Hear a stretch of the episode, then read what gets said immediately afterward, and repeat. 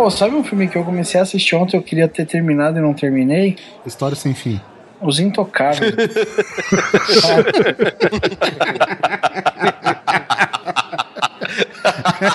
Que idiota.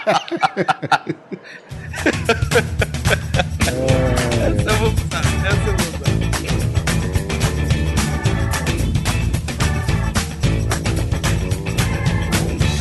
Grande Coisa. Um podcast que é bom, mas que também não é lá grande coisa.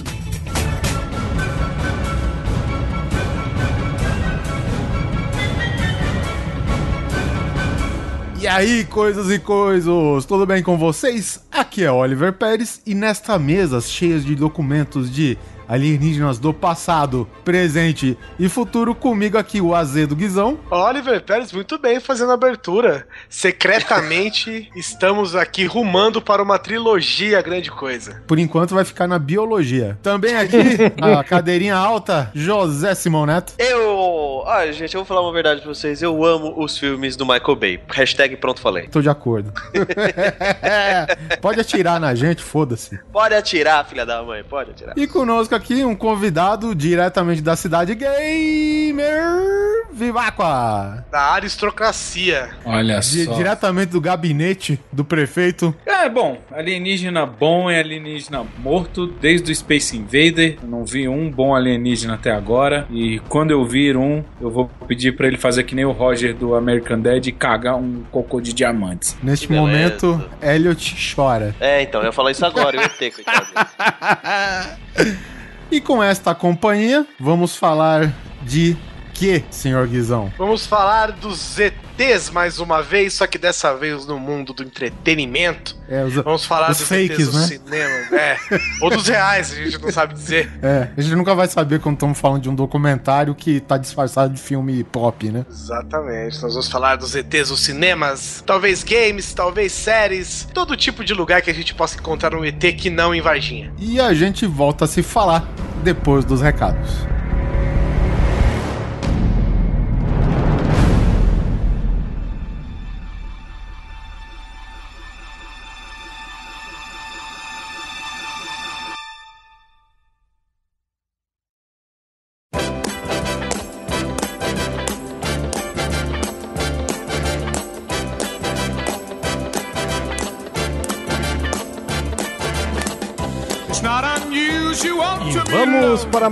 Leitura de e-mails e comentários aqui no Grande Coisa do episódio 59, referente ao episódio 58, Causos de Corações Partidos.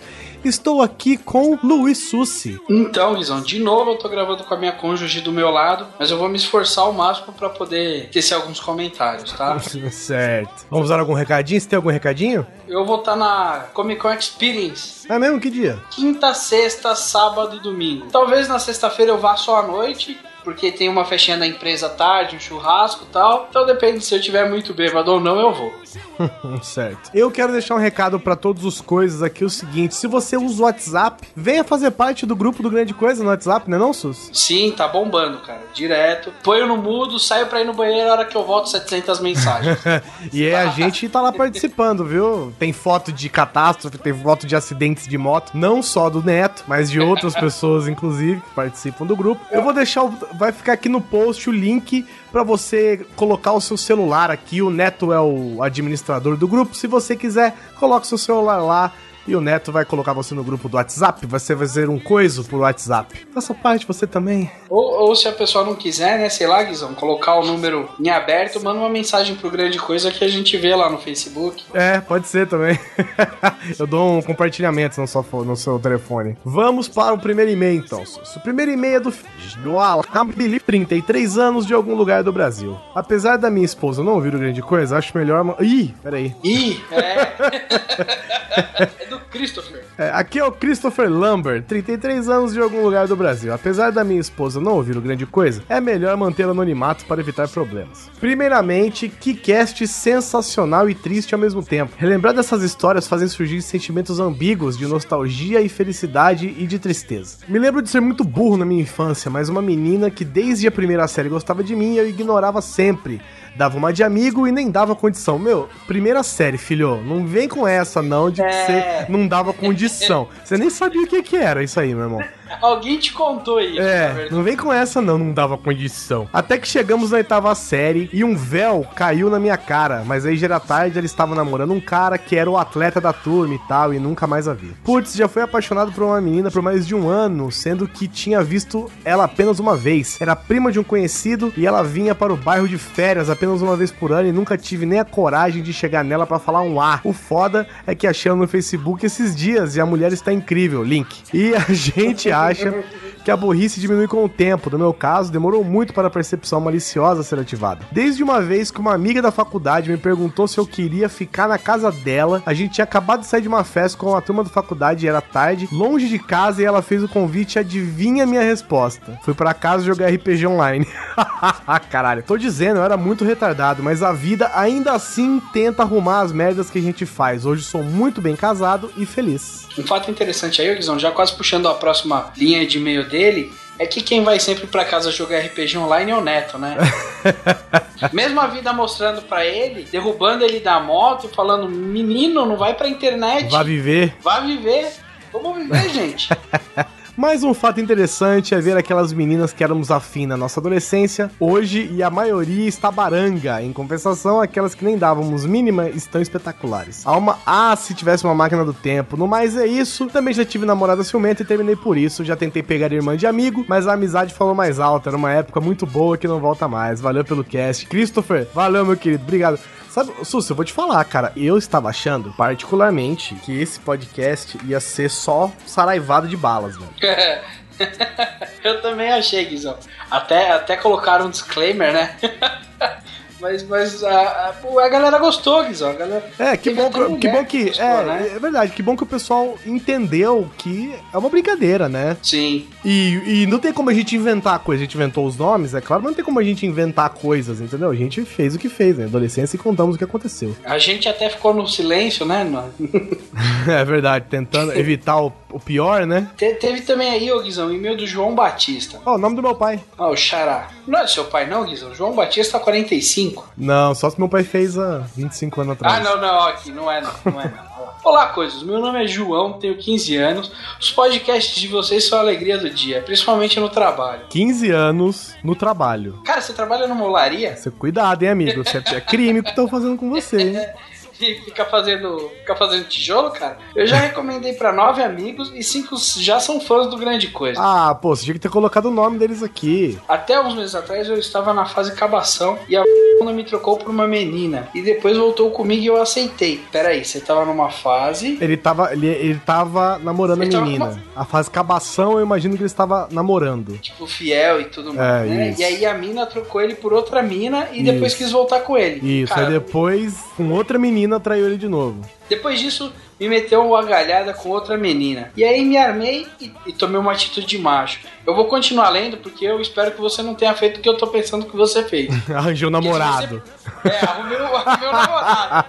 Ué, Pra pagar na mesma moeda. pode ser também, às vezes vingança é vingança, né, cara? Agora estou entrando na festa do Catupiry, que inclusive por causa dessa expressão meu chefe me mandou pra casa por por causa do meu ataque de risos. Abraços e continue com esse excelente trabalho. Não se esqueça que pode ser crime o que estão fazendo com você. Denuncie, viu, João? É, se, ô Gil, se ele falar que vai te mandar embora, você fala, cara, eu tenho 15 anos. E acabou, calou a boca do cara. Você vai mandar um cara de 15 anos embora, sem certeza. Cara, como amigo, né? Eu tava bacana, só tenta entrar ali no meio das mulheres, ficar com as duas de uma vez. Usa esse seu charme, jovem. Tá aí, ó, de repente funciona. Aqui, ó. Esse e-mail é do Antônio Marcos Jr., mas não é dele. O amigo dele pediu pra ele mandar. O nome dele é John Doe.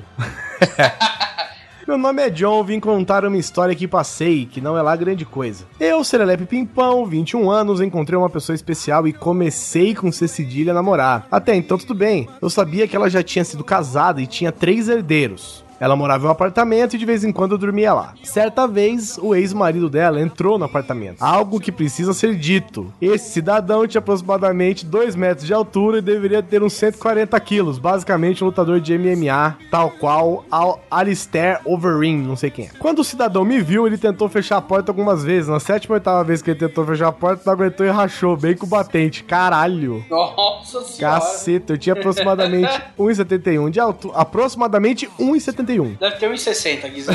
Não, aproximadamente 1,71, né? Porque não 1,70 aproximadamente. Não tinha como, em sã consciência, brigar com um cidadão daquela categoria, até porque a situação não podia ficar mais louca. Quando ele fechou a porta, foi em direção à minha namorada, começou a falar alto e dar indício de que queria agredi-la. Prontamente fiquei na frente dela, afastando o cidadão com a mão e o disse: Precisa mesmo partir pra agressão? Já quebrou a porta, vai bater nela também? Depois em mim, o negócio vai ficar feio pra você. Aí ele disse: Sai de perto que você não tem nada a ver com isso. Eu tô ligado, mas partir pra agressão não vai levar a nada. Você tá aí bravo, tá assustando seus filhos, é isso que você quer? Porra, o bicho foi nervoso, hein? Ô, louco, ficou bravo, foi, foi macho. Nesse momento ele começou a me encarar, tal qual um cachorro que não deve ter olhado nos olhos. Eu me sentei e disse: Sente, vamos conversar como adultos. Ele começou a bravejar, falando uma porrada de coisa e eu mantive a minha postura firme. Senta aí, não vai adiantar nada gritar. Está assustando seus filhos e você estava com o na mão, né, John?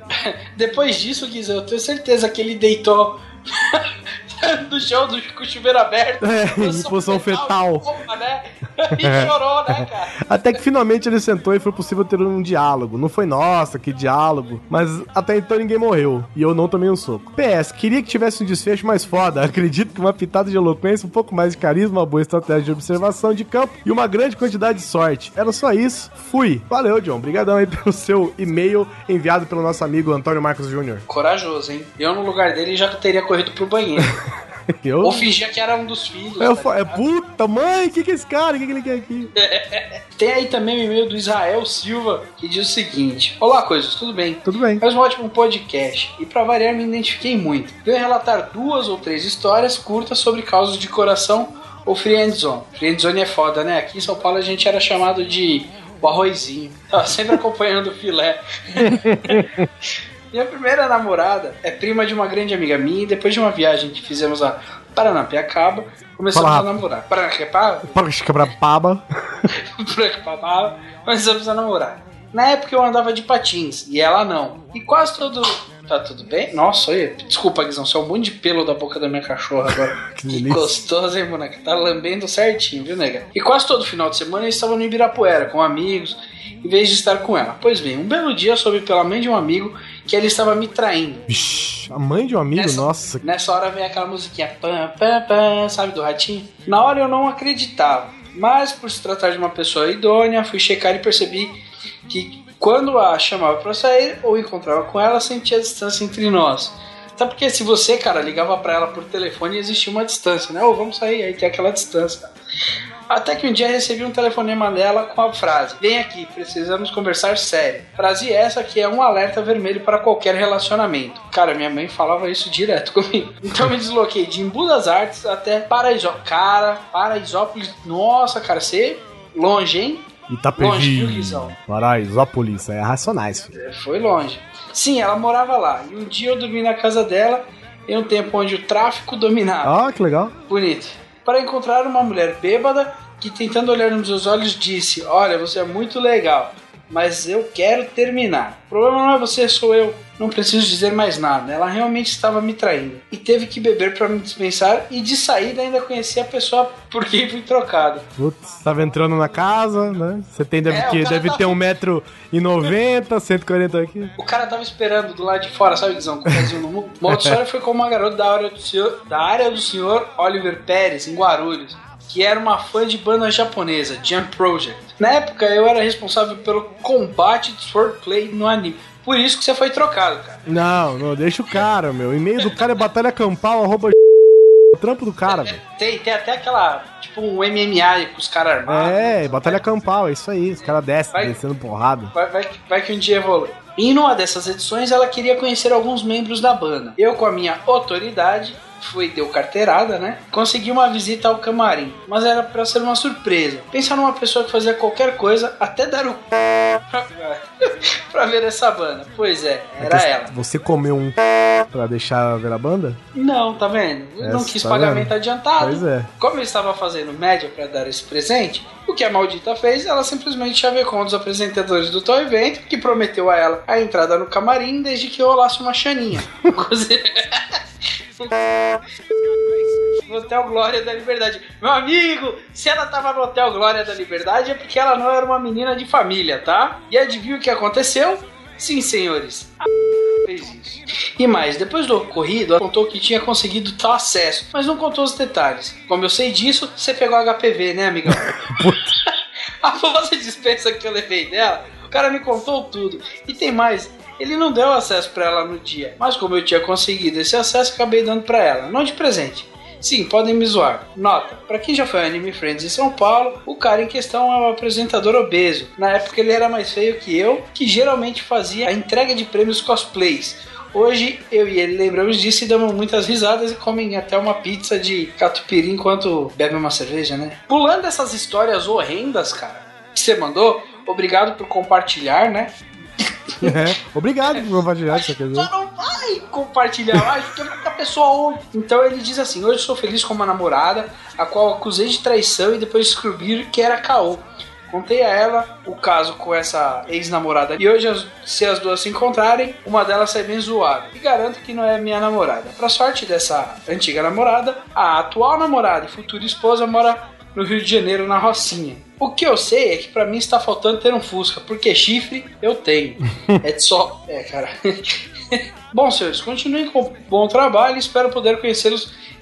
José Simão Neto, psicólogo, no próximo Anime Arts. Abraço a todos, Israel Silva, 39 anos, em Budas Artes. Aí, Israel. Valeu, meu querido. Obrigado pelo seu e-mail. E que história, Cara, hein, cidadão? Pelo amor de Deus, hein? Pesado, hein?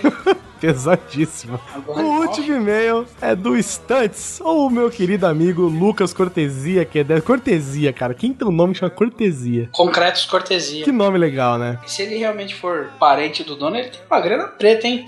Não sei. Olá, coisas, excelente episódio sobre corações partidos. Vimos uma nova faceta do Guizão, um Oliver Leleque e o Polar Pegador, quem diria. O monstro da expectativa me fez esperar mais do Sus, mas dependendo do ponto de vista, foi até bom. Tá vendo, Sus? Surpreendendo até quando você não faz nada.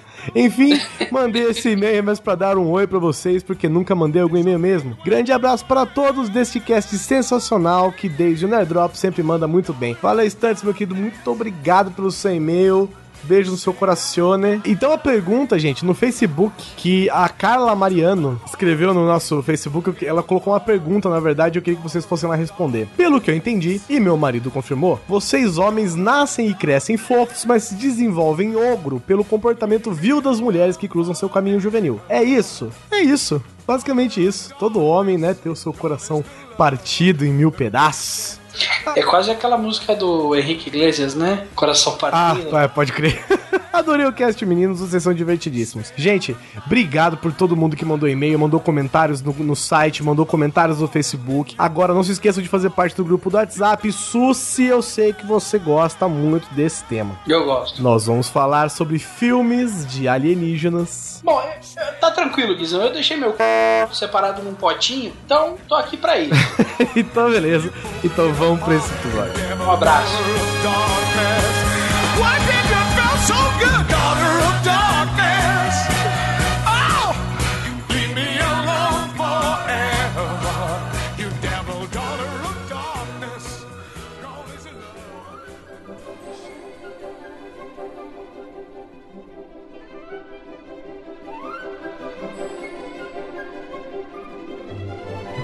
Bom, começando aqui, é, quais os exemplos mais marcantes que temos nesta possível, digamos, lista fake de ETs que sempre chegam pra nós nos agradando ou com sendo muito parceiros ou muito filhas da puta. Os nossos já famosos e conhecidos alienígenas do cinema, de games, séries. Eu acho que se a gente não abrir falando do ET do Spielberg, é sacanagem com o mundo do Sacanagem, né? entretenimento. Sacanagem, realmente, cara. Só lembrando que esse episódio aqui não é uma continuação, mas é interessante você ouvir o Grande Coisa 51, que a gente falou sobre OVNI OVNIs antes pra você já entrar no clima pra esse aqui depois. Você disse que ouvir o QS 51 é uma boa ideia, Guizão? Uma boa ideia.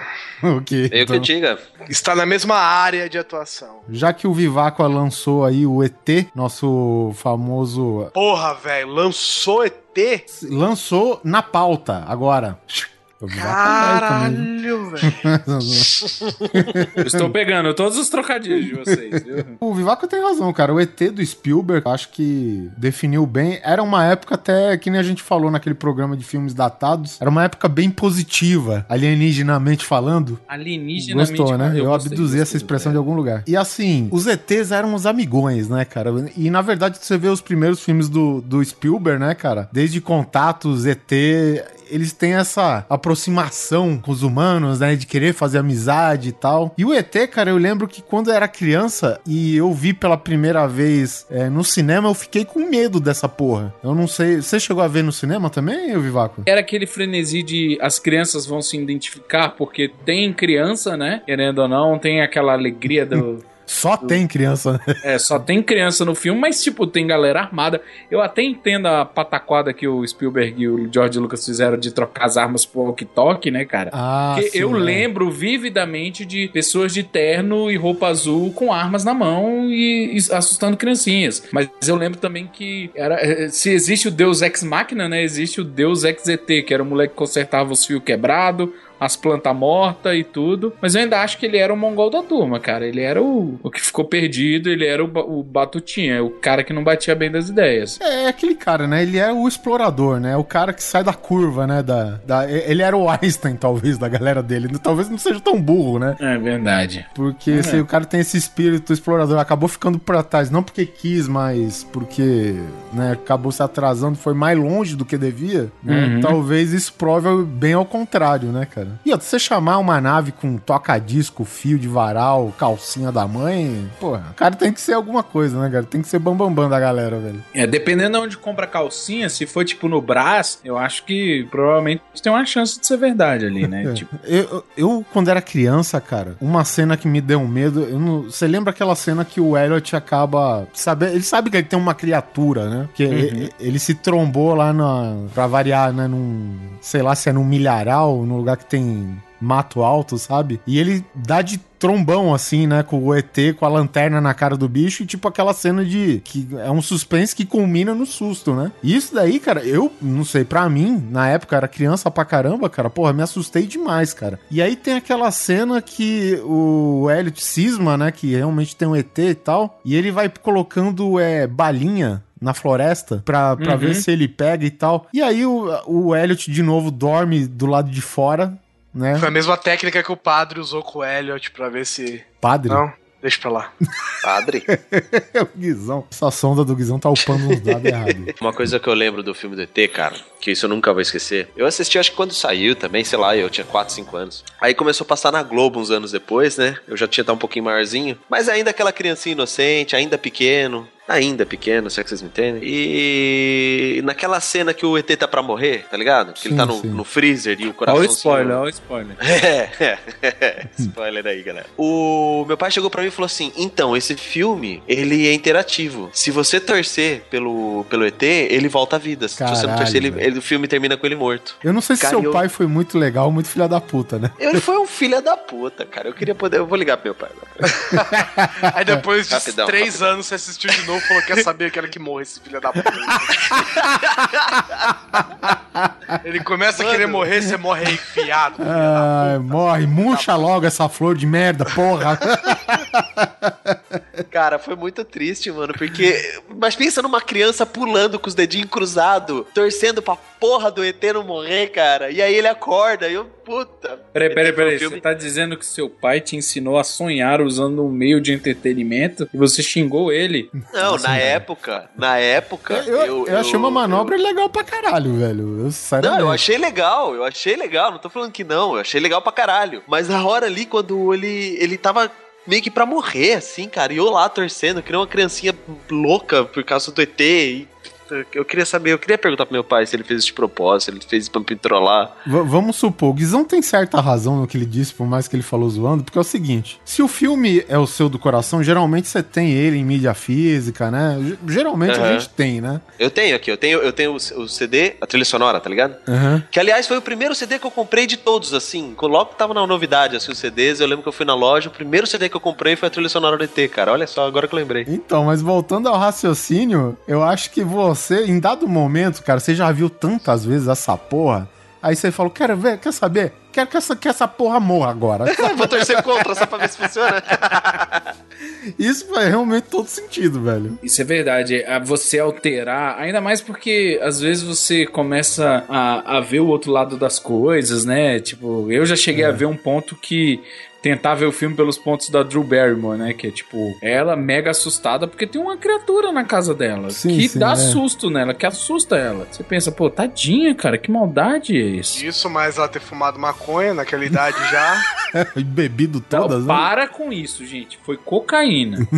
Foi maconha. O fogo é prejudicial às crianças. Ela pode se queimar, Guizão, pô. Desculpa, é verdade. É, é, eu acho bem legal o ET, assim, é, tá certo, a galera hoje vai achar que é filme datado pra caralho, o boneco é lento e tal, e eu ainda assim eu compro esse... A ideia do boneco, entendeu? Eu acho legal, bem feito, né? Bem, bem articulado até pra época, inclusive. Mas, cara, eu acho que as cenas de susto é sempre impagável. Essa mesmo da Drew Barrymore, né? Não, não, tem, tem um negócio pra te mostrar aqui, né? Ah, o que, que você vai me mostrar? E ela, os, ela, os caras só colocam ela, tipo, a um centímetro na cara do ET, velho. Sabe? Qual que é a reação da menina, né, velho? Pô, tem um bicho escroto lá, velho, e, e ainda o cara ergue o pescoço, estica. Mas, ó, uma coisa que a gente tem que concordar aqui. Você falou esse negócio do ah, o pessoal vai ver defeito, o pessoal acha que o panda é lerdo, que o panda é lerdo, não sei porque que eu tô com panda na cabeça. acha que o ET é lerdo, mas pô, a gente tá falando de ETs. Isso pode ser uma qualidade, entre aspas, da raça dele. Sim, sim, é verdade. Você não pode virar pra mim e falar que, tipo, ah, ai, impossível um alienígena ser lerdo daquele jeito. Ai, que horror! Eles fizeram um alienígena de perna torta pra trás no filme do Charlie Sheen. Invasão Ai. é verdade, cara. Eu tinha medo desse filme, cara. Então, é, e é aquela cena que o, o ET finalmente faz um contato oficial com o Elliot, que ele sai daquela casinha de bagunça. E o Spielberg Uhum. coloca aquela puta noite, aquela puta lua, mal, sabe, uma situação lúgubre da porra, né, velho? Tudo meio sinistro o ambiente. E aí sai só a silhueta do ET. Aí, cara, se é criança, você fala, puta que pariu, velho. Que porra vai dar essa merda, sabe? E o ET, cara, o filho da puta, ele quer assustar. Ele quer assustar. Ele quer. É babaca, babaca. É, porque ele tem- não chega de mansinho no, no Elliot, cara. Ele não, tipo, vai caminhando lentamente. Ele, tipo, ele tá quieto, aí depois ele faz. que nem cachorro, sabe? E para. sabe? É foda, cara. E aí ele estende a mão no colo do Elliot, aí ele fala: caralho, o que que esse. Filha da puta vai fazer. Aí ele larga os docinhos que o Elliot largou na floresta, né? Eu falo, pô, o cara é do bem, né? Tá que enfim. Mas é, é assim, é um filme que muito mais, né? Que nem a gente já falou aí, ele vale muito mais pela lembrança que teve na infância da galera que assistiu na época, né? Do que uma coisa assim que vale a pena pra geração que tá vindo aí, né? O que, as gerações que já se passaram depois desse filme. É, eu acho que ele só tava se vingando porque ele se assusta o tempo todo quando tá no nosso planeta e é isso. E lembrando que o, o ET, na hora de correr, ele é rápido pra caralho, né? Cara, quando, quando dá merda, velho. Na hora de correr mesmo, no perigo, acho que todo mundo é rápido, né? Na hora que ele correu aqui o Kiss lá, né? Que é o cara das chaves no cinto lá, que ele tava buscando o ET, só parece tá certo que o efeito na época era uma lanterna vermelha correndo por trás do mato, né? Mas era rápido pra caralho, mesmo assim. velho. Uhum, verdade. ET, telefone minha cara.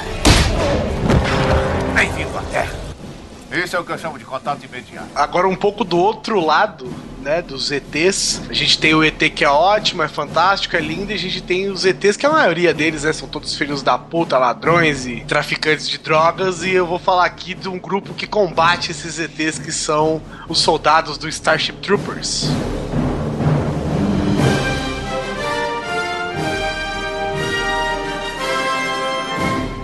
É, desculpa aguar sua cerveja, mas você sabe que tecnicamente eles não são ETs, né? Ah, não? São o quê? É, porque eles não foram pra Terra. Eles só É, jogaram a verdade. porra do meteoro. Então, se não estão na Terra, em Eles teoria. não são extraterrestres. Mas eles são aliens. É, mas alienígenas são os humanos no planeta dele, olha só. Exatamente.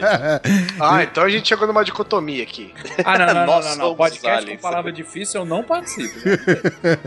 Mas e aí, vale ou não? Vale, vale, né? Claro. Vale porque, cara, é Power Rangers com alienígenas, É. São criaturas de outro planeta, afinal de contas, né? É o primeiro filme dos Power Rangers que fizeram. É muito louco. Porque você tem aquela tropa que vai atrás dos ETs, né? E tem vários tipos de ETs diferentes. E ao mesmo tempo tem aquela, aquela luta de egos, né? Você fazer parte da frota, né? Do, do fleet, né? É, é importante pra família, todo mundo gosta, alguns não gostam, né? Tem, tem toda aquela coisa, é meio uma analogia ao exército dos Estados Unidos. né? E era um exército unissex, né? Já era coisa bem moderna já na época. É, pois é. Apesar das mulheres serem psy, psychics, né? Não. Não tem um bagulho que elas eram as, as encarregadas da inteligência de. Quem era, quem era Psychic lá era o cara do How I Met Your Mother, Era o amigo dele. Ah, é verdade. é sabe? verdade. Como que chama o cara? Neil Patrick, alguma coisa assim? Nem lembro. Não é esse cara. Aí tinha, realmente, tinha alguns humanos que tinham uns talentos mais é, voltados, né, pro paranormal, né, com vidência e tal. E era o cara que fazia toda a inteligência, né, da infantaria, da, da, da parte da- das naves e tal. Mas assim, cara, realmente tinha uns alienígenas bem escrotos lá, né, cara? Tinha alienígenas não, né, criaturas, vamos dizer assim. Primeiro porque tinha o ET sacador de grampo. Sacador de grão. É, cara, a- a- aquele soldado raso do ZT, que tem boca É de tesouro. verdade, ele tem aquela boca de tirar gancho. Putz, cara. gancho não, grampo. Grampo, então, cara. Pra mim, aqui eu chamo o ET sacador de grampo. E todos eles chefiados pelo cabeça de buceta. Ué, vai dizer que eu tô falando merda. Ai, não, pior que não. Pior que não, né, cara? Eu acho até interessante porque Starship Troopers, ele tem aquela brincadeira de, de colocar que nem o, a, a revista, né, o Cavaleiro das Trevas, colocar as notícias, né, no meio do, do roteiro do filme. De repente aparece alguém noticiando alguma merda relacionada com a guerra de Clengato, né, alguma coisa assim. E é foda, cara, que no final do filme, quando eles pegam cabeça de O cara, não, capturamos, aí agora vamos estudar. Aí aparece o cara com uma puta de uma de um ariete, velho. E na hora que ele vai enfiar no, no cabeça de b****, aparece a tarja preta, censurado, sabe? É muito bom, velho. Eu acho. Assim, eu, eu não sei como é que era antes, mas eu achei muito legal que eu assisti o making off desse filme. E pela primeira vez eu vi que eles usavam atores que eram amputados mesmo, né? Sim, eram sim, pessoas que é. tinham amputações de verdade.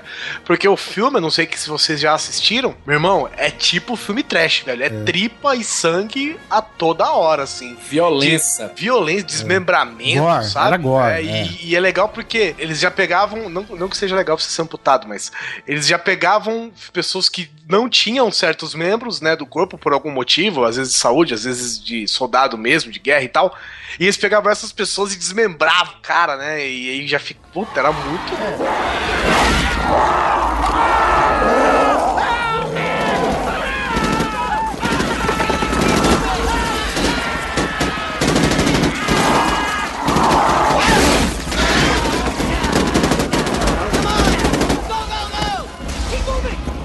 Lembrando que aqui nesse filme, né, o- as pessoas que os amputados, eles são usados para imagens negativas, né? Enquanto o Spielberg usou amputados para fazer o ET, né? Porque quando o- o- os caras tinham aquelas tomadas que o ET andava, por exemplo, era um moleque que, cara, a perna dele era quase amputada, sabe, perto da virilha, cara. Ele não tinha mesmo, cara, as pernas, sabe? E ele foi usado Obrigado, Oliver. Obrigado, Oliver. Por quê? Obrigado. Agora Eu ficou não- mais mágico. É, é, Ficou obrigado. mais mágica a coisa, né?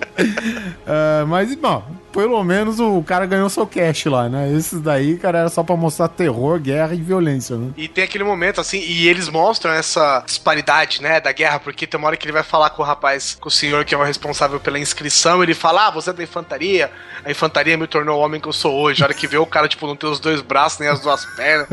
Foda, cara. Vai, vai os três felizes pra caralho lá, né? O cara, o gênio lá, obviamente, consegue a vaga lá no jogos e inteligência, né? Não sei o quê. A mina consegue na parte, digamos, entre dois dedos, né? Na marinha, no que seria a marinha deles, né? E o cara entra pra infantaria, que praticamente é um moedor de carne, né? Como toda infantaria, né? É. E o cara só entra por causa de mulher, né? Lembrando disso. É, e vale lembrar, nudez, exceto da única que a gente queria ver na época, que é, que é a Denise Richards. Mas a outra lá. Foi a outra peito pequeno. A fez. Flores, não era Flores É, o nome isso, dela? é. Cara, acho que eu vi esse filme demais. Acho que todo mundo viu esse filme muito, né, cara? Puta, aquela mulher é bonita pra cacete, né, mano? É a que namora o rico. É, então. A outra também é bonita, mas de corpo a Denise Richards ganha, né, cara? No entanto, que ela foi Bond Girl e a Sim, outra não. verdade. Ó, tem o- outra criatura que eu acho legal pra caralho, é aquele besouro gigante, velho. Sabe? O tanque Porque- deles, né? Isso, isso. Porque o Eu rico. chamava eles de baratanque. É, um Artilharia de- tanque de batalha, era uma bar... Não, era besouro. Era né, besouro, é. Com artilharia de.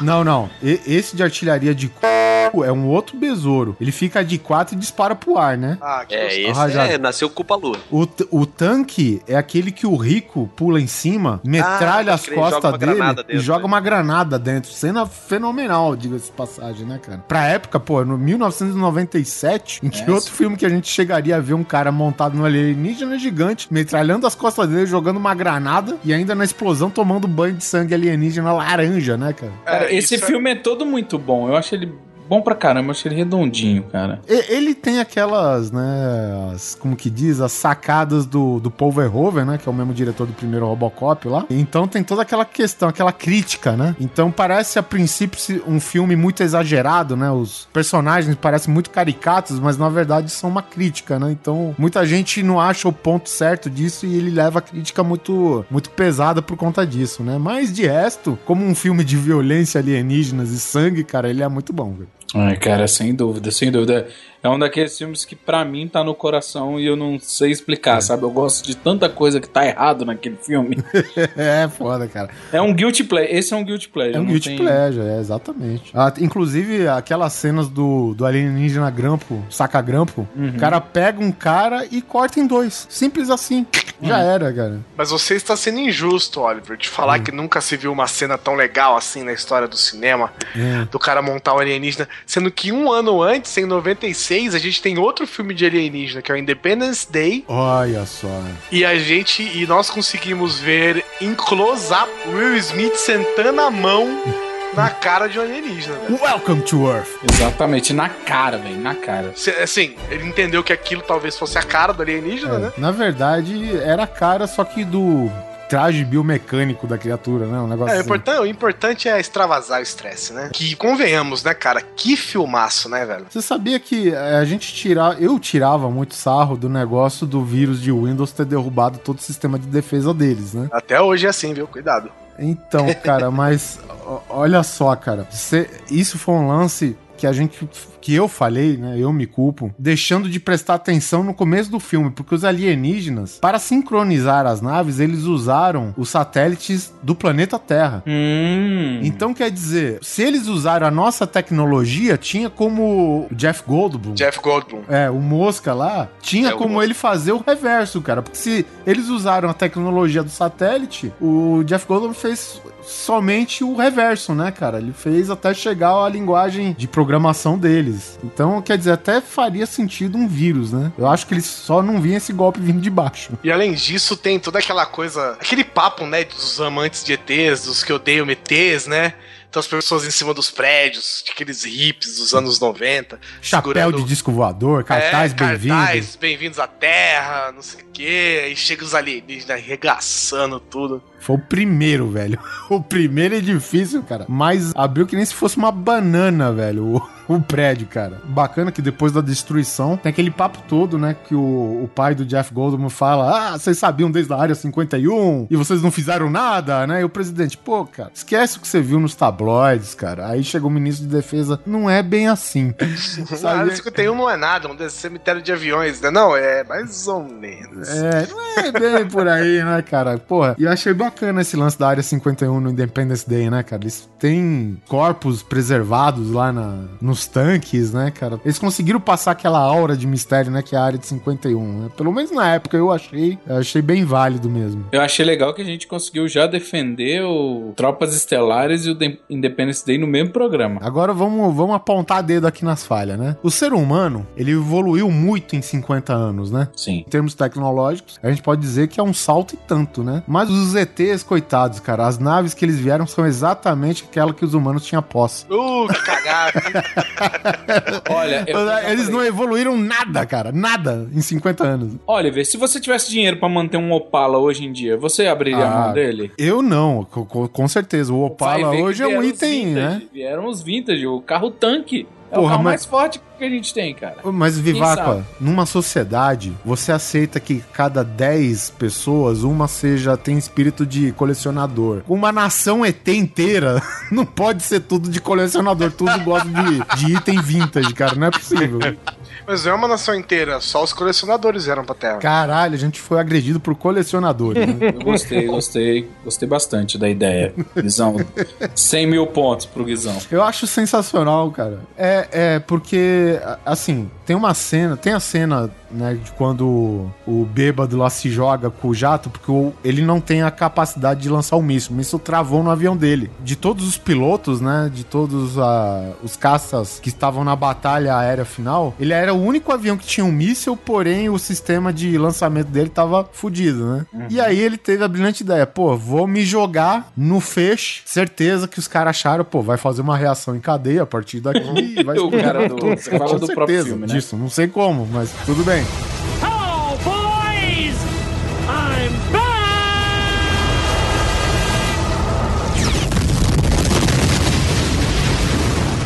Não eram mísseis nucleares? Meio nucleares? Não, assim, não. Eles lançaram um nuclear com um B2. E aí Ah, os caras tá. comemoraram pra caralho. E quando dissipou a fumaça, tava na visão lá, de boa, né? E eu sei que, tipo, tem uma cena cortada do Independence Day. que até o diretor lá, que é o Emery, Roland Emmerich, né? O cara que faz catástrofe na Terra a cada cinco minutos, né? Quando ele entra de férias, entra o Michael Bay né, no lugar dele. Ele Até ele achou que a cena era demais e ele cortou. O que que aconteceria? Esse cara era bêbado. Então, do primeiro corte do filme, os caras não deixariam ele pilotar um avião. Apesar de ele ter sido piloto lá da Guerra da Coreia, sei lá de onde que ele foi. E aí, o que que acontece? Ele entraria na batalha com o teco-teco de pulverizar colheita. E com um míssil amarrado com silver tape no, no avião, velho. Cara, E ambas eles- as coisas eu não duvido que funcionaria. É, tirando que você tem que amarrar o mesmo tanto do peso do avião em silver tape, né? Pra É, você segurar o Só que é o seguinte, cara, pra ele atingir a nave, ele precisa conseguir, cara, uma investida vertical, 100%. E o Teco-Teco, com aquele peso todo, cara, ele vai tentar a investida, cara, ele vai cair de costas, com certeza, né? Sabe? e o míssil vai cair na base humana ainda, né? Então tamo fudido, cara. Não tinha pensado desse jeito. Tô triste agora. Não, mas os alienígenas eram bem legais, né, cara? A primeira aparição, aquela hora que o alienígena acorda e usa telepatia e tal, Sim. aquela, por- aquela parte eu ainda me lembro de ter assustado forte no cinema. E os alienígenas, eles também, com a roupa deles, eles não tinham muito uma cara de. Eu posso estar enganado, mas eles não tinham muito uma cara de agressivos, né? Eles tinham uma cara meio. Cara, o, o negócio é o seguinte: é, já, já se falou que pra você fazer figuras aterradoras, você tem que tirar pelo menos um elemento humano do rosto, né? Pelo menos, pelo menos assim. Você sabe que a gente vai falar mais pra frente, mas o Aliens, por exemplo, que foi desenhado pa- pelo H.R. Giger lá, ele não tem olhos. Qual dos aliens mais causa medo e terror no cinema? Justamente o Aliens, né? Esse daí, por exemplo, não tem a boca, né? É até engraçado, assim, mas. E ele tem essa, essa imponência, assim, de, de terror, cara. Ele impõe certo terror, sim. Eu acho foda, cara. E ainda tem uns olhos prateados, não era? Um negócio meio assim, cara. Uma íris que abre pela lateral. É foda isso. É, é, quanto mais destoa do nosso, mais agressivo fica pra gente. Tanto que aquele filme O Paul, né? Aquele filme de alienígena e tal, ele faz. Tem hora que ele faz charme com os olhos. É, né? cara. Tipo, é. ele olha pra você e, tipo, dá uma piscadinha, mesmo sendo tosco, porque eles fazem uma identificação, sabe? Não é que nem o, o Roger do American Dad, que é um, um alienígena que o que eles fazem é tirar toda a noção básica de bom senso do ser humano, botar um cara de cinza e ele bota peitão, e ele bota maquiagem de palhaço, ele finge que é advogado falido, que é adolescente transão, É, ele faz de tudo. Rockstar. É, então assim, pra ele, o ideal é zombar da raça humana porque ele não tem limites. Mas nada vai verdade. acontecer pra ele. Então, por aí vai. E o povo, cara, ele- esse é um dos filmes que eu gosto pra caralho da dupla do Nick Frost e o Simon Pegg, velho, sabe? Porque os caras são os dois nerdão babão, aqueles que é, não vê o dia pra Comic Con chegar, né? E obviamente eles são. Imagino que eles façam um papel de ingleses, né? Acho que nada é falado no filme, mas enfim, eles estão fazendo de ingleses turistas nos Estados Unidos. Então, de quebra, tem a San Diego Comic Con, beleza. Mas aí eles vão visitar deserto que foi usado na briga do Kirk com aquele lagarto que não tem expressão nenhuma, tá ligado? Que é quase essa máscara de cavalo que o pessoal usa hoje. Também os caras vão lá, vão visitar a estrada que dá pra área 51, que tem a caixa de correio preta que agora tá pintada de branco. Então tem toda essa mitologia da área 51 em volta. E o Poe é justamente um ET que escapou, né? Diga-se de passagem, de carro da área 51, cara. E bateu, sei lá se bateu. Ah, ele capotou na frente do trailer deles, né, cara? É, e ele tem aqueles poderes de ficar invisível. Sim, sim, é. É, só que ele já tá na Terra há muito tempo, né? Então ele é praticamente um humano já, né? Ah, sim, ele tá, ele usa todo o linguajar, gíria. Ele é o ET malandrão, velho. Spaceman balls. Get your goddamn hands off my motherfucking junk. Faz a cega beata enxergar. é foda, né, cara? A melhor parte pra mim do Paul é quando ele pega um passarinho, o passarinho tá morto, É. ele ressuscita o passarinho, aí os dois nerds. Oh. Aí ele vai e come o passarinho. Por que, que você comeu o passarinho? Ele falou, Por que, que você ressuscitou o passarinho pra comer o passarinho? Ele tá doido que eu vou comer um bicho morto? Ele é muito bom. Muito bom, cara. E, e- e quando o Nick Frost lá fica falando, pô, a princípio eles ficam né, cagados de medo, né? O que, você vai fazer em mim? Você vai enfiar uma sonda no meu c, né? Não sei o que e tal. Porra, cara, eu não sei que vocês têm essa ideia. O que, que eu vou fazer? O que, que eu vou, eu vou coletar peido da terra inteira? Não sei o que, sabe? É foda. Mania cara. que vocês têm. Mania que vocês têm, cara. É muito engraçado, cara.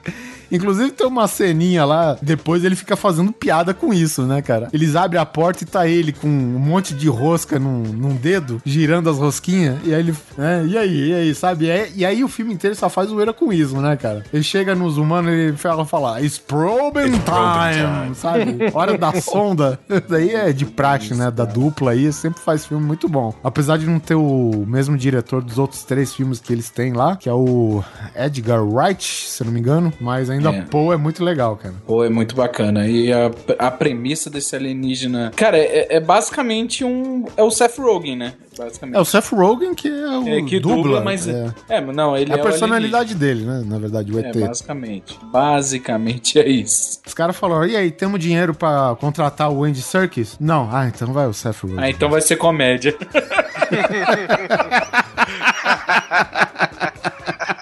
Então vai ser comédia, foda. É... ET, telefone minha cara. Bem-vindo à Terra. Esse é o que eu chamo de contato imediato. Fala de Distrito 9, Simão. Ah, Distrito 9. Bom, a primeira coisa assim que eu gosto muito do Distrito 9 em si é o filme em si. filme a gente, em eu sei si, que a gente né? tá falando dos, dos, dos aliens, etc. Mas o filme é legal porque eu gosto desse. Eu acho que o termo é documentário que o pessoal tá usando, né? Que é um, um pseudo-documentário pra tentar fazer de conta que aquilo que você tá vendo é real. Então é handcam, câmera de segurança, essas coisas. Ajuda você na, na inserção, né? Ajuda você a entrar no mundinho. Assim, mas apesar que certo ponto do filme em frente, os caras cagam pra isso também, né? O É, filme aí vira- já, né, ligou. Mas o começo do filme dá aquela, dá aquela pegada. O que eu né? gosto do Distrito 9, cara, é que ele é totalmente atípico a todo filme de, de alienígenas que a gente já viu antes. Porque geralmente chega, né? Ah, vamos invadir Nova York, vamos invadir. Não, cara, os caras os caras chegaram tudo fudido, a nave fudida, os caras tudo doente, magro, seco. A história parece que começa no quarto capítulo da trilogia, né? Exatamente, né, Você cara? olha, parece um Star Wars. Já aconteceu muita coisa, gente, mas o que interessa é que a gente vai contar agora. Os caras embaçam tanto tempo co- com a nave, assim, sobrevoando. Sobrevoando não, porque ela tá quieta, né? Ela simplesmente empacou lá e parou. E eles foram pra, pra África do Sul, né? Pra, É, pra Joanesburgo. É, Até porque o diretor é, né? O- É sul-africano também, é, É, ele verdade. é sul-africano. E o legal é que o filme, justamente por ter passado um bom tempo, eles ficaram lá dentro, porque a nave parou lá em cima de Joanesburgo, né? Ficou pairando lá e sem nada. Uma hora caiu um pedaço, eles conseguiram invadir a nave e viram que os ETs estavam na merda lá dentro, né? Não queriam invadir, não queriam nada, sei lá, furou o pneu e tiveram que parar na Terra. Aí ficou esse negócio porque a África do Sul sofreu muito o apartheid, né? Então, de repente, o que que virou? Virou um novo apartheid lá dentro, né? Os, os alienígenas fi- tinham que ficar separados num gueto, é, existiam lugares que era proibida a entrada de alienígenas. Então eles começaram a criar uma própria, a sua própria favela, a sua própria sociedade na Terra. Alguns lá em cima, mas a maioria na Terra, né? E é aí que começa o filme, né? Justamente é, com um momento em que um- uma ONU da vida, né? Maior, um pouco maior que a ONU, e ela vai fazer um processo que, ela- que eles separaram um novo distrito para os alienígenas, e, o- e um dos fiscais, que é só um Zé Ruela qualquer, vai lá para poder catalogar e fiscalizar e fazer um processo de apreensão de produtos ilegais e tal. É, eles, na verdade, eles queriam relocar, porque tava tendo muito protesto, né, do, de todo mundo que vivia em volta daquela merda toda. E principalmente porque o lugar, além de, de virar uma favela, virou um antro de crime, né, cara? Vivia lá os. junto com os alienígenas lá, cara, os traficantes, né? Aquelas coisas todas, humanos mesmo, né? Conviviam com ele. E eles exploravam. Exploravam em termos, né? Porque o- os alienígenas eles tinham um armamento e eles trocavam por comida de gato, sabe? Sim, eles eram malucos pela comida de gato, né? No- É, é. E a porra dos traficantes pegava as armas, só que as armas só funcionavam com Na um po- mão dos aliens. né? Na- exatamente, você tinha que ter o DNA, né? Carinhosamente chamados de camarão. E aí tem esse processo de realocagem, né? E nisso eles acabam tendo um conflito e tal. E um dos personagens principal acaba tendo contato com O, uma substância. uma, uma substância alienígena e começa a virar um alienígena, né? E nessa brincadeira ele descobre os planos secretos da, da SWU aí, E é chefiada pelo sogro. É, que é pelo sogro dele e que projeto secreto é fazer essas armas alienígenas funcionarem nos humanos, né? E ele, enquanto híbrido das duas raças, ele consegue fazer funcionar. E aí tem um momento em que eles começam a usar as armas alienígenas que é sensacional, velho. Sim, sim, é muito bom. É a hora que os efeitos especiais são ativados no filme, né? Porque mesmo os alienígenas, eu não sei quanto a vocês, mas a, aquele ambiente ficou tão real pra mim É, que a única hora que eu senti que tinha efeitos especiais era quando as armas eram ativadas. Até os alienígenas estavam bem encaixados, né, no é cenário. isso que eu tô falando, assim, eu não, eu não estranhei os alienígenas, né? Eles eram estranhos, mas eu não estranhei porque eu acho que é como o Oliver tinha falado do Alien, sabe? Quando você se familiariza, você se identifica. E quando não, você se assusta. Só que o jeito que eles foram introduzidos foram de uma situação precária pra qualquer ser vivo, sabe? verdade. Tipo, o apartheid foi uma segregação racial dentro da nossa espécie, cara. Então, tipo assim, a gente se identificou com o problema, vimos as coisas acontecer. Imagina a gente ver a mesma situação com pessoas. Porque eles estão na merda, eles têm uma tecnologia superior, mas eles não conseguem fazer nada, sabe? É, um filme é um reflexo do que a própria humanidade passou, né, velho? Então é todo esse ar verídico, né? Não só o que o Neto falou aí de, da- do, do estilo de mockumentary, aquela, aquele troço todo da handcam, que ajuda mesmo na inserção, né, cara? Tudo isso, tudo junto, né, cara? Porra, deu um- uma veracidade pro filme, cara, que não tem tamanho, cara. Eu saí de boca aberta do cinema, cara, porque Pra mim foi um espanto. Eu só tava esperando mais um filme de alienígenas, cara, sabe? E até onde o cara conseguiu se aprofundar com um tema que é tão básico hoje, né? Foi nota 10 mesmo o filme, cara. Eu acho legal também, porque é o seguinte, né? Eles mostram o quanto que filha da puta um ser humano pode ser, né? Porque eles transformam um dos ETs em herói e os dois vão se ajudando, né? O no caso seria o O humano que vai virar ET, né? Whitcoes, né? Eu nem nem lembro o nome dele. Que ele era, um, ele era um agente da, da acho que é MWU lá, né? É, o que eu gostei é que ele era agente, né? Literalmente. É, não, ele apresentava os alienígenas pra gente, ele contou a história pra gente. Sim, é. E ele acabou. E ele se. Tipo, a gente se simpatiza tanto, pelo menos eu, com os alienígenas. Quando ele começa a se transformar num deles, cara, eu falei, era o que eu queria que acontecesse. Bizarro isso. sabe? E aí, o que que acontece? A, entidade lá que mexe com os armamentos lá tem interesse no corpo dele porque agora ele é uma arma biológica, né? Digamos assim. Porque ele é único humano capaz de manejar as armas dos alienígenas, né, cara? E aí o que acontece? O cientista lá fala: ó, eu sugiro a gente coletar os órgãos deles, porque agora ele tá se transformando totalmente em ET. Por enquanto, agora, ele tá o híbrido perfeito. Ele tem metade nosso, metade alien, né? E aí o cara olhando aquela porra toda, né, velho? Aí ele se solta, já pega uma arma lá, cara, muito louco. O contexto todo do filme, cara, sabe? É, e você vê que os aliens realmente não querem treta, né? Porque eles só querem voltar pra casa, porque eles ficam de boa no lugar que eles separam eles, e você vê que eles são absurdamente fortes, porque tem uma hora que um alien lá, só na porrada, divide um cara no meio. É, o, o que dá ideia, Guizão, é o seguinte: os aliens, a maioria deles estavam cagando pra situação que eles estavam. Pra eles, tanto faz. Só que o que acontece? Eles são meios como um enxame de abelha. Tem um que pensa por eles, né? E o que dá a entender que justamente o, o ET que queria ir embora era o cara que tinha mais cérebro lá da galera. O resto tava pouco se fodendo, podia ficar lá no comida de gato todo dia. Ele que tava atrás da substância, ele que tava é, juntando matéria lá de combustível pra o módulo se erguer novamente pra nave e ele cair fora. É, eu acho que o mais importante desse aí é que é realmente um filme que fez a gente se importar com uma raça que foi apresentada naquele filme, sabe? Não é um filme tentando fazer a gente ter uma consciência. É bizarro isso, né? A gente teve uma consciência de criaturas que a gente não conhecia até então.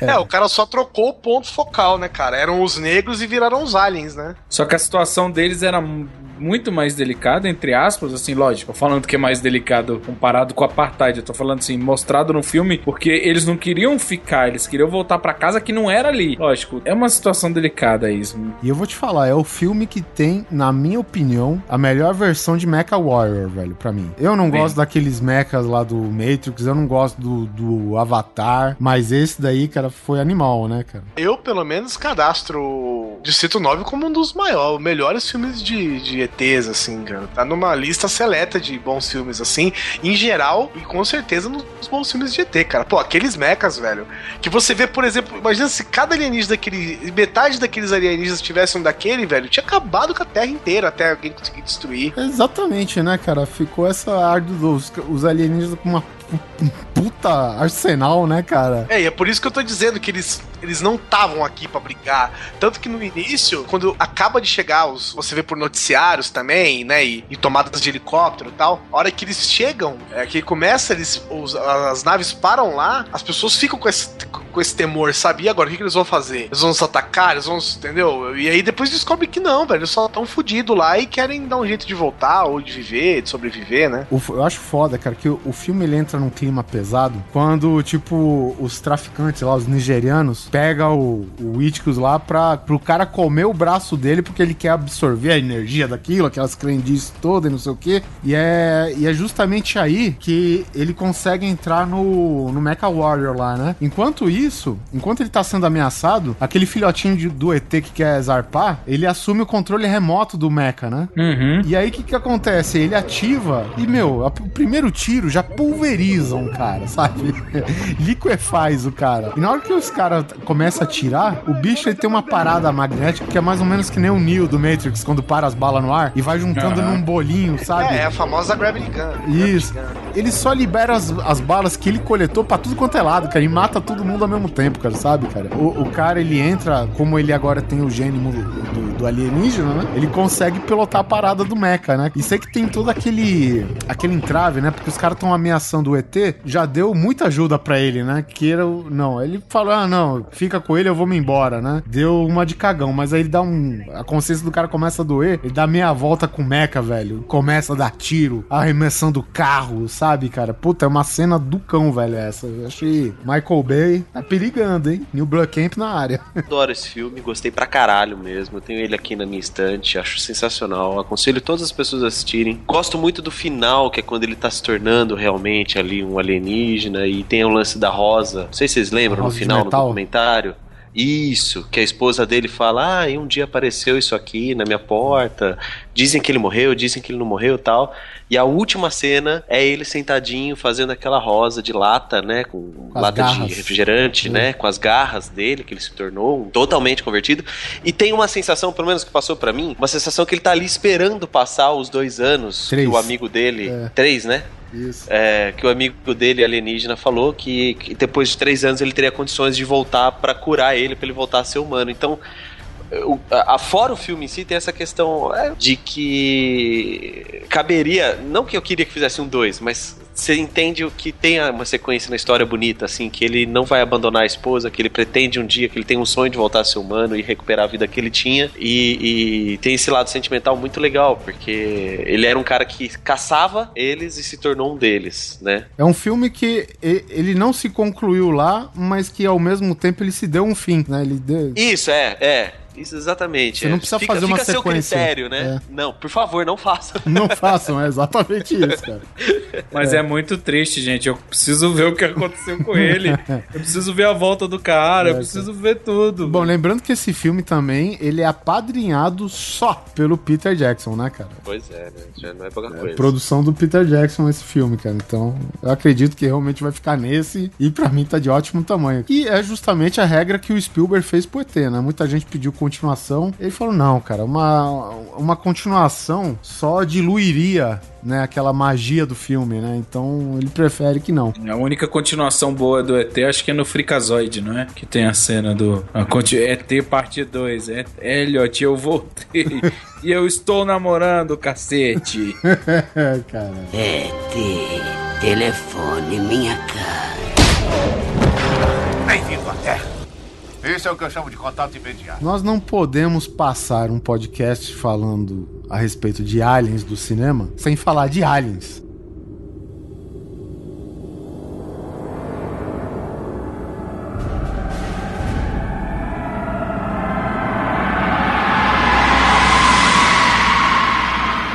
Lá em 79, é isso? Cara, muito tempo, né?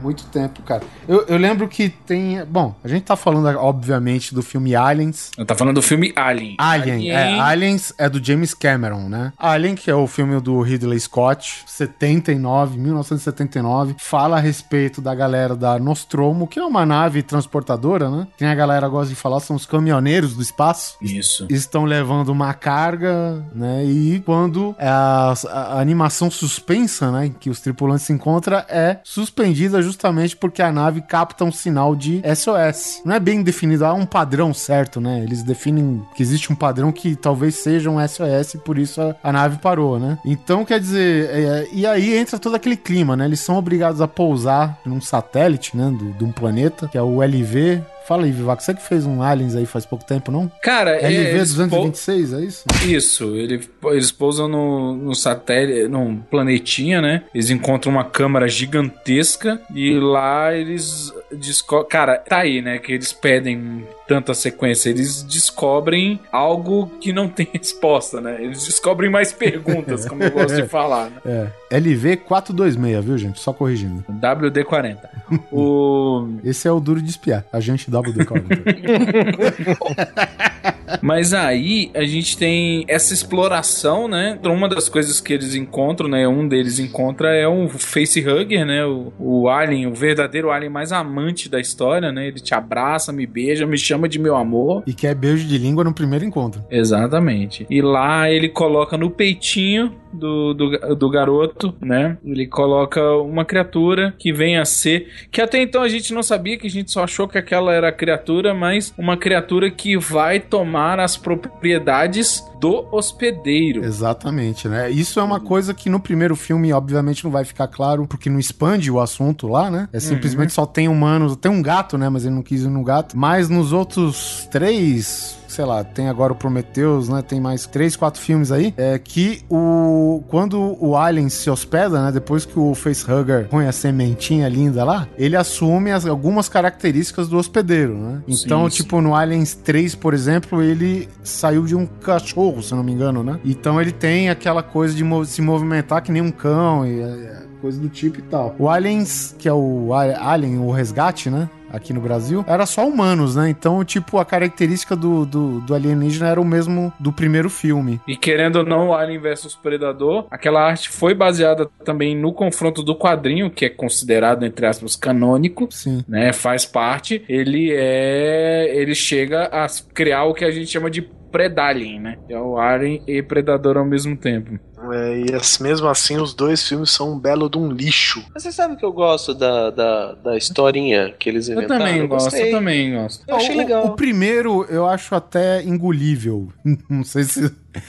O Alien vs Predador. O, o primeiro, isso. Alien É, vs esse Predador. eu achei legal a história das pirâmides, de ter várias coisas assim, tipo, a pirâmide tinha vários marcas e hieroglifos espalhados, que tem em, pi- em pirâmides espalhadas no mundo inteiro, como quem disse que todas as civilizações meio que copiaram aquela lá, como se fosse a pirâmide. Sim, sim. O fato dela ser uma- um labirinto que se mexe, que troca a cada tempo, que os predadores usavam os humanos como presas, né? Achei muito legal isso.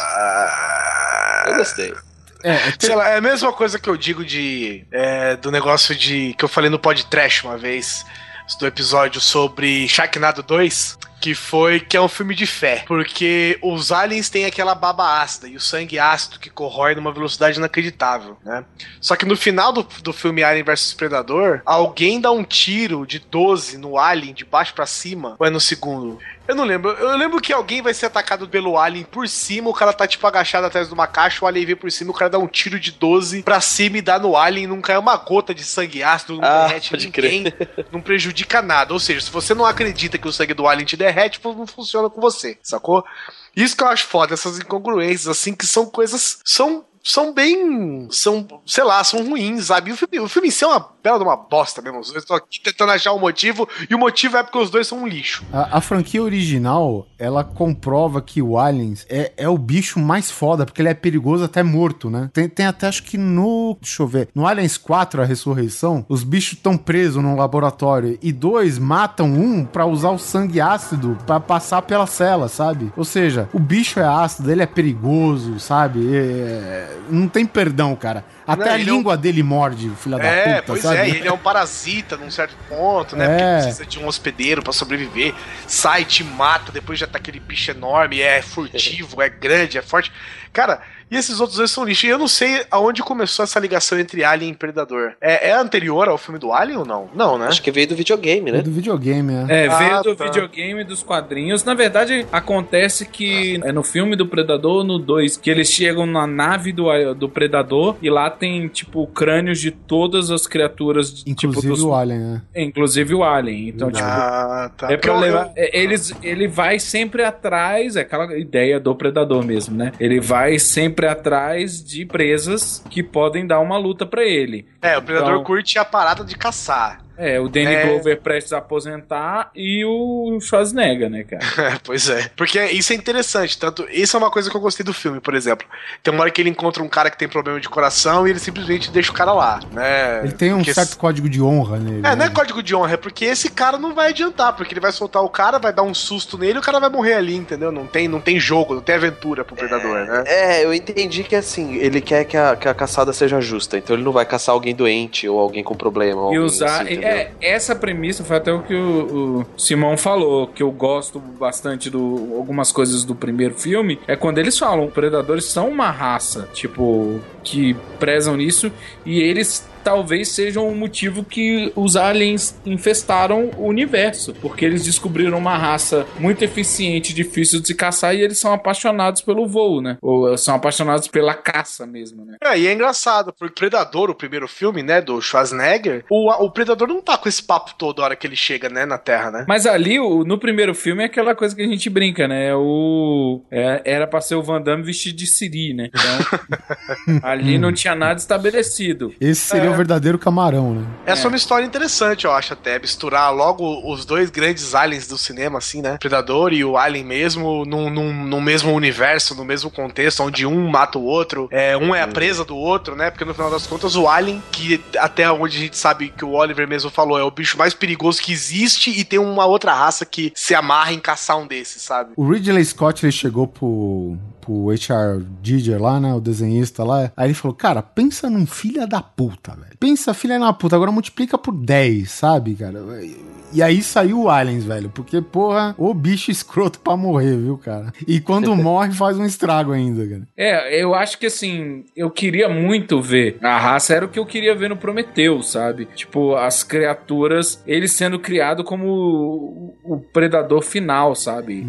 Que Ele, pra mim, parece uma arma. Não é, poss- possível uma criatura que predatória, adaptativa e tipo todo dano que você causar nela, tipo, faz dano em você. Se fosse um RPG, era assim, ah, sua espada faz um de 8 de dano no monstro e ele faz 2 de 20 em você de dano. Que porra é essa? D20 é dado pra acertar, não é dado pra fazer dano. Não, não, vocês vão tomar dano sim. Mas, cara, é, é como você falou, é um filho da puta. Não tem outro adjetivo pros aliens, né? Bom, mas já que a gente falou do combate aliens e predador, a gente não se aprofundou muito no, no predador, né, cara? Predador, o que a gente já falou, é um cara que vem aqui pelo desafio da conquista e da caça, né? E é o homem de ferro alienígena, né, velho? Porque a quantidade de arma que ele consegue carregar é um negócio impressionante. Puta que pariu, velho. Aquela Ele é pulseira. aque- Aquele, o Pip Boy dele, velho, é um negócio sinistro aquela porra, né, velho? Não, o legal é que, tipo, você tem mil armas e a sua pulseira ainda é uma bomba nuclear. Pô, é, é- é a melhor. Se maneira- nada der certo, você explode um país inteiro. Mas fala se não parece o equipamento que você levaria pra enfrentar um alien.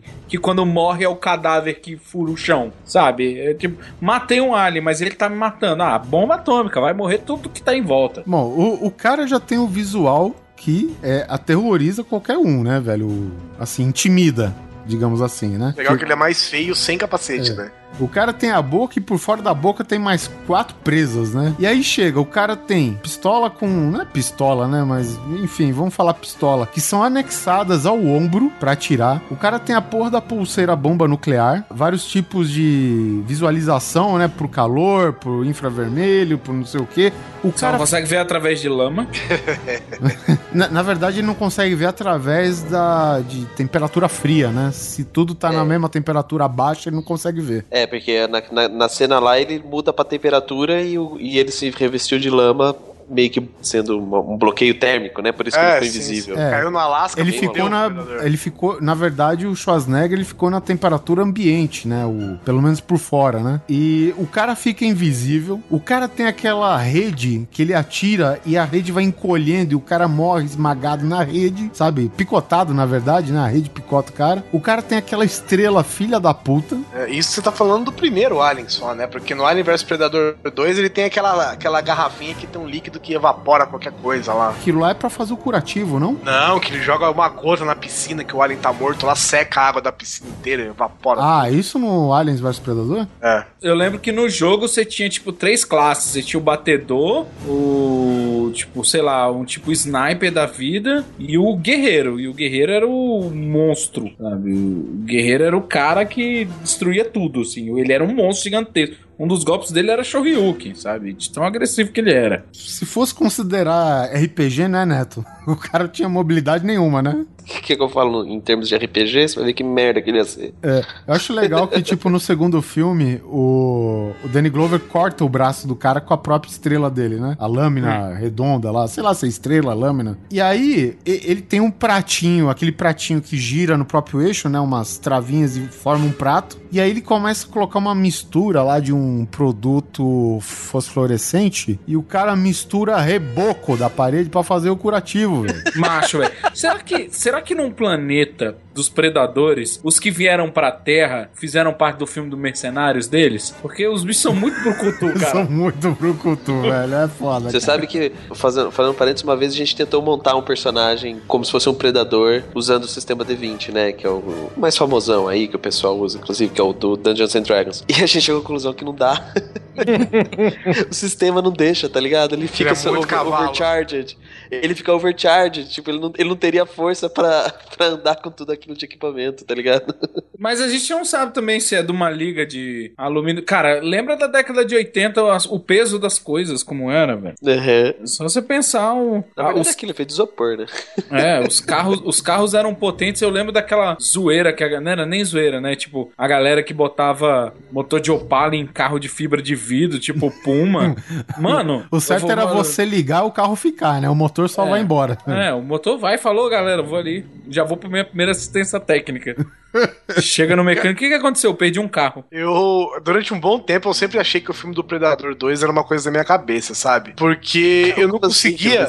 não? É, porque eu, eu não, né, não usava internet há muito tempo, né? Assim, pra, pra pesquisar essas coisas. Ficava meio que no subconsciente. Eu lembro de ter visto uma vez na TV Só que depois de um tempo eu não conseguia acreditar que, tipo, podia ter um filme do Predador num hotel com o Danny Glover, sabe? Eu falei, cara, eu, eu só posso estar sonhando com isso, Ah, sabe? e eu vou te falar. Guizão, eu prefiro esse, o Predador 2, do que o do Schwarzenegger, viu, cara? Eu ainda prefiro isso, cara. O, o Predador 2, cara, ele explora bastante elementos, né? Não sei, não sei se é porque pelo fato do outro ser na selva, aquela coisa. É uma parada bem limitada, né, cara? Os caras estão no mato, vão atirando, um vai morrendo, vai atirando, vai morrendo, vai... aí sobra o Schwarzenegger. E no Predador 2, não, cara. Tem uma, uma série de coisas. Tem o lance da polícia, o, o lance do, do crime correndo solto, que o ET, que o Predador, ele corre atrás de, de lugares quentes e com, e com o clima quente também. E, e assim, ele tem uma porrada de coisa. E eu acho ele bem mais violento que o do Schwarzenegger também. Tem aquela porra daquela gangue de voodoo lá, cara. Puta que pariu. Tem aquele Predadores também, né? Lá, o. Que é legalzinho também. Não vou falar que é, É. ruim, mas ele. É, se for dentro da mitologia, porque a gente. Eu não sei se a gente tava querendo. Se foder dentro da mitologia.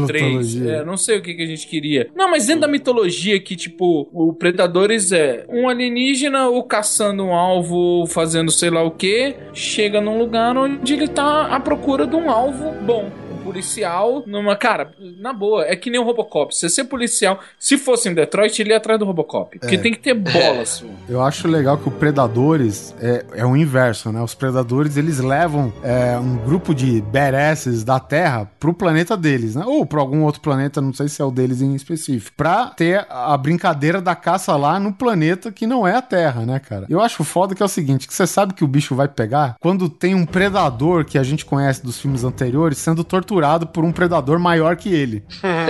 sabe? É verdade. Aí tu sabe, puta que pariu, velho. Se o que a gente já conhece tá se tomando no c... imagina o que vem pela frente, né, cara? É aquela história, né? Se alguém tá batendo em alguém, velho, você vai lá e bate no maior de todos. Que até quem tá batendo bota, fica com respeito na história. É o slogan do Alien vs Predador, né? O inimigo do meu inimigo é meu amigo. É esse o slogan? O slogan não é aquele, não importa quem vença, nós já perdemos? Não, isso daí. Não, isso do Alien daí vs do Alien Predador é o inimigo do meu inimigo é meu amigo.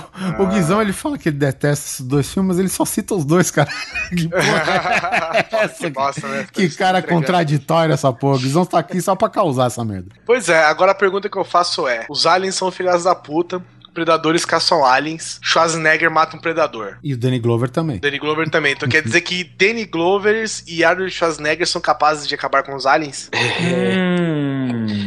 Com os aliens eu não sei, mas com o Predador sim. Então, Mas é que. Mas é, caça alien. mas é aquela questão. Fernandinho Beiramar tirou várias vidas com as drogas. Fernandinho Beiramar ficou muito louco, cheirou pó, bateu no poste. O poste acabou com as drogas? O poste acabou com o tráfico de drogas no Brasil? É um bom ponto de vista. tá bom. É interessante. Vamos lá, agora que tá É em uma época ótima de... pergunta, é. é. aquela velha questão mesmo, né? Passou a época de eleição, né? Vamos É, colocar mais sim. postes na rua. Acabar com o Beiramar. Para acabar com as drogas, vote em João do Poste. Curta o meu poste. ET, telefone minha cara. Bem-vindo à Terra. Esse é o que eu chamo de contato imediato. É, tem outro filme aqui bacana, que é dos anos 80 também. Bom, se você fala Kurt Russell, tá, selo anos 80. Mullet, tudo que você quiser. Tapa-olho, metralhadora, tudo. pode. É. Fuga de Nova York. Só que no caso, o, o Kurt Russell, eu, eu não lembro o que, que eles faziam. Ele, bom, eles eram uma equipe de pesquisas de sei lá o que, no meio, do- no, era da Antártica ou da Antártida. E aí o que que acontece? O filme já começa com um husky siberiano correndo na neve, né? Um lobo. Nossa, que surpresa. É, Que algo inusitado, né? é, então. Um cachorro da neve correndo na neve. Eu queria ver um correndo na caatinga. É, essa é a questão. Eu quero ver o Husky Siberiano correndo quero coisa no nova. meio da, da- daquelas dunas lá de Maranhão, lá, lençóis maranhenses, aí que eu queria ver. Que ódio desses filmes clichês, né, cara? Porra. Primeiro que morre o cachorro. né? Bom, mas enfim. O lance que atrás do cachorro tava uma equipe norueguesa atirando no filho da puta, né? E nesse desastre todo, o cara pousa o helicóptero enquanto os caras estão protegendo o, o cachorro, né? E, e eu acho que o cara deixa cair uma granada dentro do helicóptero e explode, né? Todo mundo morre, ninguém sabe porque tava atirando no cachorro e não sei o quê. E aí os caras vão atrás da base da- dos noruegueses lá no Polo Norte, imagino eu, e começa a ver que todo mundo na base da, da Noruega lá tá todo mundo morto. E eles descobrem que tem uma escavação. Eu não sei se já fica nítido a, a, a nave lá, alguma coisa do tipo. E até então eles é, trancam o cachorro no canil junto com os demais cães que já eram deles, né? E aí os cães começam, né, aquela coisa de do cão super sensitivo, um começa a se entreolhar, não vai com a cara, velho. E o cão, velho, ele vira um alienígena, pelo menos aos moldes dos anos 80, o mais aterrorizante possível, que o bicho ele vai se desdobrando de dentro pra fora, né? Meu Deus. E é muito bacana, né? Porque, porra, ele, as tripas do bicho vira tentáculos essas coisas todas. E na verdade, o que esse ET é? Ele, na verdade, ele faz um- uma cópia, né, da criatura que ele mata. Então ele pegou o cachorro, ele virou alienígena, se infiltrou na base lá do Kurt Russell, cara. E aí, quando ele começa a se infiltrar nos demais agentes, né, e eles começam a perceber a merda toda, eles descobrem que o bicho reage muito forte com o calor, né, com o fogo. E é justamente aquela porra lá do teste de sangue, né, cara? Na hora que o, o Kurt Russell vai, encosta a brasinha no sangue de alguém, dá nada. Não, você tá livre. Vai lá, tá nada, você tá livre. Ele encosta na do, de um cara que foi replicado, velho. O sangue pula, velho, feito simbionte do Homem-Aranha, Paranauê, velho.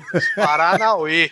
É, e o foda é que tá todo mundo amarrado, né? Porque todo mundo é suspeito. E todo mundo que é inocente começa a ver o cara se deformar todo, amarrado junto com ele. Não, me solta, pelo amor de Deus, cara. Puta, velho. Eu sei que essa cena é pra aterrorizar, mas eu começo a dar risada, velho. Sabe?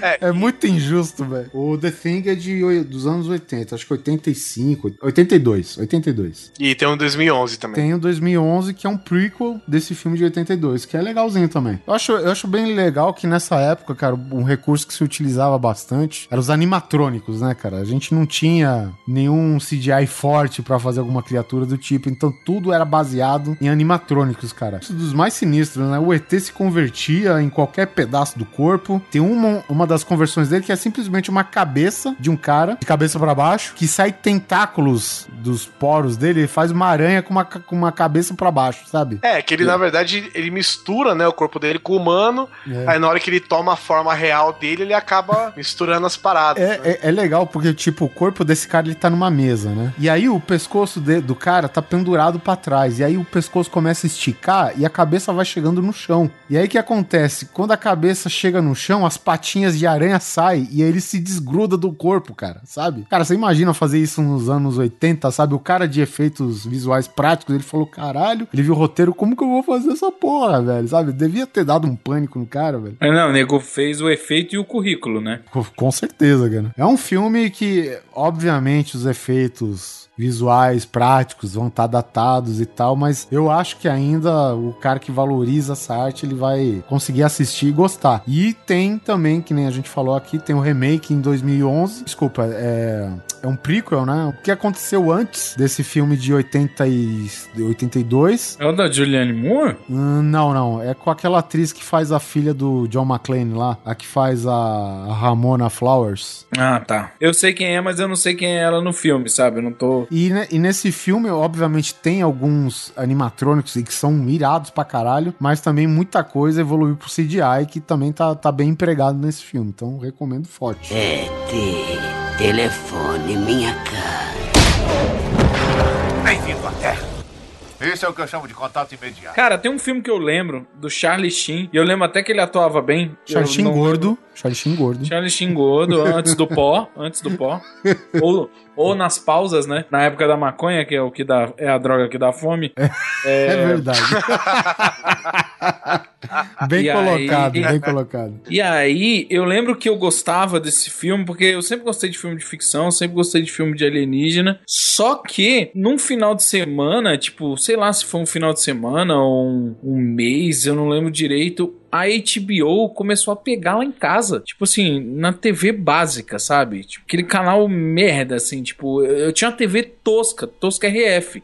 E por algum motivo a HBO começou a pegar. E aí, toda vez que passava esse filme, eu queria ver, sabe? Porque eu, primeiro, não tava acreditando que eu tava vendo HBO, e segundo, que eu, eu tava maluco pra todo tipo de conteúdo que fosse algo que eu gostava. E eu falava, pô, HBO tá me dando isso. E aí era um filme que, tipo, tinha uma invasão, né? Começava a aparecer na mídia. E aí, eu, cara, eu, eu tenho só lembranças remotas de alguns momentos, coisas do tipo, os alienígenas viravam a perna pra trás, sabe? É, os alienígenas se disfarçavam de humanos. É. Eles tinham uma máquina lá que fazia uma roupagem de pele neles. Eles ajeitavam as perninhas, né? E tal. E eu lembro que esse filme, cara, ele é meio. Eu acho que ele é contemporâneo com Independence Day. Só que, obviamente, é um filme menor. né? Um filme de menor orçamento e tal. O slogan dele era estilo, sabe, essa briguinha SBT Globo? Sabe que SBT sabe que é uma merda, mas quer cutucar? Então, é tipo assim, tava um cartaz lá, ETs invadindo? Ah, eles já estão aqui, sabe? Coisa do tipo.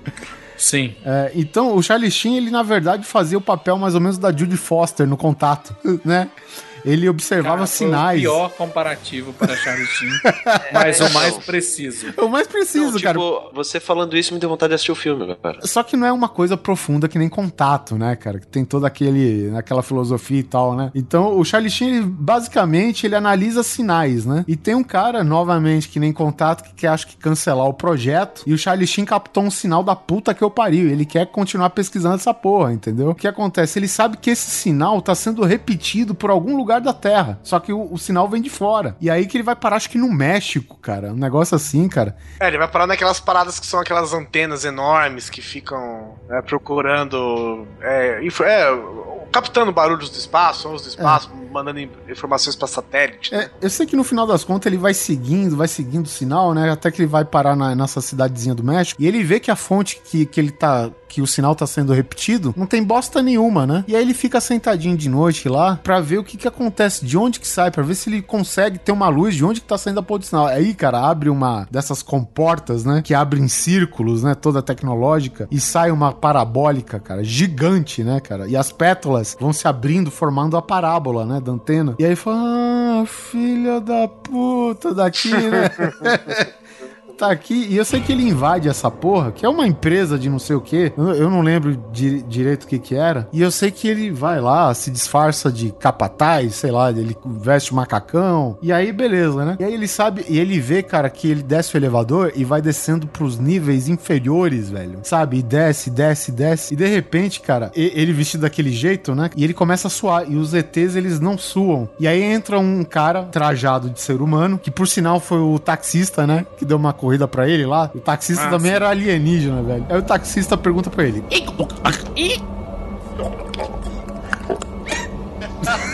Sabe? Sabe o que mais me assusta? É que eu tenho certeza que ele falou exatamente isso. O Oliver lembra, inclusive, o sotaque que o Alien falou. Ai, cara, mas é muito engraçado. Aí o Charlie Sheen, ele querendo desconversar, o Charlie Sheen faz sinal de não, não, não. Aí o cara volta assim, olhando de perto, ele vê que o Sheen tá zoando. Sabe? Aí o Sheen falou: ah, aqui é só descida, empurra pro cara, porque é um elevador panorâmico sem vidro, né? E o cara cai pra puta que eu pariu, velho. E lá ele descobre toda a, a conspiração, né? Que os ET tão, tão lá, que tá tendo um aquecimento, né? Que os ETs estão fazendo lá, que tá super aquecendo a Terra. Inclusive que eles acharam falhas no Polo Norte, né? O cara acha um oásis no meio do Polo Norte, assim, são um pedaço com grama verde, flores, borboleta e o sinal do descongelamento repentino da Terra, né, cara? Mas é, esse filme é legal, cara. E no final tem uma, uma sacadinha, né? Que tem um menino que acompanha eles o tempo todo, né? É, o menino que é o vizinho dele, na verdade. o Isso, e você todo. nunca desconfiou de nada, né? É. Aí ele simplesmente fala, ah, vai lá e avisa a galera que a gente tá se preparando, sei lá, alguma coisa assim. Aí tem uma das cenas mais icônicas pra mim do cinema, apesar do filme nem ser tanta coisa assim, que o moleque dobra o joelho pra trás assim E sai correndo no né? deserto, né? Deus o livre, velho. Cara, ele tem ideias boas, mas a execução dele não é lá muita coisa, entendeu?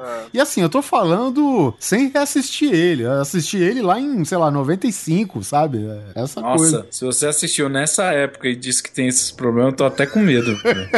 ET, telefone minha cara. Bem-vindo à Terra. Esse é o que eu chamo de contato imediato. Ó, cara, uma coisa que eu lembro que são alienígenas e que eles invadiram não só o nosso planeta, mas a década de 80 inteira, foram os Space Invaders, né, cara? Que hoje viraram um ícone pop. Todo lugar que você vai tem um- uma arte urbana daquilo, um porta-copo maneiro, um decalque pra colar em negócio. Arcade Porque- vintage, né? Alguma coisa assim. É, não, porque passou aquela época do direito público, né? Passou a ser direito público, então não tem problema usar, porque a iconografia é muito simples, né? São quadrados que formam alienígenas. É, aquilo ali foi uma febre, cara, a ponto do governo japonês, eu não estou zoando, o governo japonês ficou sem moedas, de tanto que a galera jogava. O japonês é um povo meio maluco. A, né, a economia do país tava toda numa loja de fliperama, é isso? Isso aí. Não, na verdade, Space Invaders foi o motivo que criaram aquelas máquinas que são tabletop, saca? Aquelas mesas que você vê por cima. Isso, tipo, é. E aí tinha fui porta, numa- porta-copos e tal. é, eu fui inclusive numa exposição de videogames aqui em Brasília e tinha esse Space Invader que é tabletop, assim. É, e eles tinham, e tipo, tinha um monte de acessórios, né, móveis pra você botar a sua, como é que eu vou dizer? A sua bebida, saca? Virou um botecão a parada, transformando a parada num botecoso. Você diz aquele esquema todo que além de ter o balcão, tem um banco já, é um, tipo um monobloco É, não, eles- de entretenimento, né? É, exatamente. Eles montaram o tipo a região toda ficou meio que assim, sabe? Tipo, o pessoal tava construindo mobília pra receber esses jogos. Era tipo isso. É, e falando em Space Invaders, né, a gente cai em Guerra dos Mundos aí, pelo menos, que... Como se os outros ETs não tivessem invadido também. É, claro, mas é que o Guerra dos É. Mundos, né, são um bagulho meio Space Invader, né? Mas a diferença é que eles saem de baixo, né? Não, Guerra dos Mundos? Ah, não, Guerra dos Mundos é do Keanu Reeves, tô confundindo. Não, que Guerra, dos Mundos Guerra é Tom dos Mundos Cruise. É do Tom Cruise. Que é um correndo. remake, que é um remake. É, É, remake ah, Keanu Reeves, de um Tom Cruise. filme muito, muito, muito, muito... Então, eles saem de baixo. Ok, eles, caem, eles vêm de raio, mas. As, Ah, a sim, as naves já estavam plantadas. Isso, né? elas já estavam enterradas, é. Os tripods dizer. lá, Tá- né? Tá certo. É, Os E iPods. é, e é que é bem legal, né? Porque é o que aconteceria. é, Eles querem passar isso, né? O que aconteceria se uma, uns alienígenas realmente invadissem de uma vez a Terra e pela primeira vez na história da humanidade ou da história da, da galáxia, eles estudaram a gente antes de invadir, né? É, então eles isso já chegaram já imunes a qualquer tipo de coisa que a gente podia fazer contra eles, né? Eles sei lá, eles entenderam que nós, os seres humanos, eram quem, quem manda no mundo, que a nossa, nossas armas, nossa proteção, nossa defesa é de X, então eles se precaviram a isso, e no final das contas, né, cara, é até um, um negócio meio, uma- meio filosófico, né, que, quem, que eles simplesmente chegaram, destruíram tudo no tempo que quiseram até começarem a morrer, né, aí o ser humano conseguiu finalmente sobressair por cima deles, que é a hora que eles descobrem que eles se precaveram tanto nas coisas que nós somos capazes de nos proteger, que eles acabaram deixando de lado as coisas que matam a gente, né? Por exemplo, vírus, por exemplo, né? Bactérias, fungos e tal. Então isso foi o que acabou matando eles, né? Eles faziam do ser humano um saquinho de leite mup, sabe? Exatamente. Basi- Isso mesmo. Basicamente, né, cara? Mas uma coisa interessante é que o pessoal, eu lembro quando saiu o filme, um monte de gente falou que era uma bosta, porque o final era ridículo, parece que o cara não tinha tempo pra terminar o final, escreveu qualquer coisa, morrer de gripe, que absurdo. Mas a gente também não pode esquecer que, esse, que essa história foi escrita há, tipo, acho que é década de 40, se eu não me Sim, é um remake de um filme antigão. Isso. E, meu, naquela época era novidade isso, entendeu? É, o duro, o duro, na verdade, do filme foi exatamente essa explicação, né? Porque tudo tão fodão no filme. É, tudo- e os caras é, morrem de gripe. Não, não, não morrer de gripe. Morrer de gripe, beleza, porque a, a história é essa, né? Não, mas muita gente acontece brigou por causa tudo disso. isso. É, sim, mas eu digo, acontece tudo isso e no final chega, sei lá, o Morgan Freeman falando, tipo, aí eles morreram de gripe. Não, Morgan Freeman não. Respect, mano. Darth Vader. Ah, James Earl Jones, É. claro. É, Entendeu? Mas, tipo assim, acontece tudo aquilo e de repente aí eles morreram de gripe. Você fala, porra, como assim, velho? O que que tá acontecendo, sabe? Mas eles morreram de gripe com uma puta voz. Ai, cara. tiveram uma boa voz. É, é, eu acho engraçado ter uma cena quando os ETs estão chegando de raio e vum, vum, vum, vum, vum, e treme tudo e tá o, o Tom Cruise junto com a filhinha dele, a Dakota Fanning debaixo da mesa, né? A Cota Flame que, porra, como ela era boa atriz quando criança, né? É, e, e aí, velho, o cara tá com um cagaço, sabe? Quando você tá vendo que tem uma merda muito errada aqui. Ele tá com mais medo que a filhinha, né? É. E aí, o que que ele me pergunta? Cadê o trovão? Filha da puta, velho, você tá aterrorizado. Você vai querer saber se, tem- se o raio tá vindo sem trovão, com trovão? Ah, vai pra puta que pariu, velho. vai se foder, cara. Calma, filho, o raio não cai duas vezes no mesmo lugar. Pá, pá, pá, três.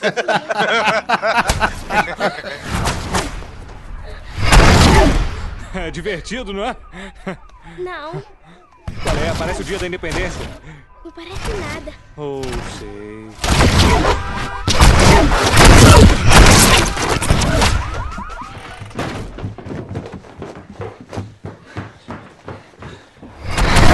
Tá tudo bem, você tá segura aqui. Caiu bem atrás da nossa casa. É, eu sei. E não deve cair de novo. Porque os raios não caem duas vezes no mesmo lugar. Ah, meu Deus!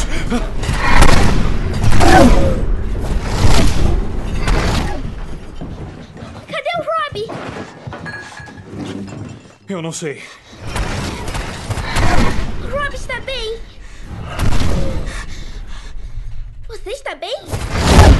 Cadê o trovão? Por que isso não para?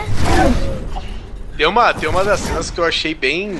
Muito bem feitas, que é aquela hora que ele vai matar o cara que tá fazendo barulho, né? Ah, sim, é bem coisa do Spielberg, né, cara? Nossa, cara, ele pede pra menina ficar lá cantando a musiquinha lá, ela tapa o ouvido, aí você vê a menina, né? O foco na menina cantando a música, a música fica alta, né? Toma todo o som. E você vê o pai dela indo lá atrás com um porrete, machado, não lembro o que, que é, na mão, entra numa porta e sai todo ensanguentado.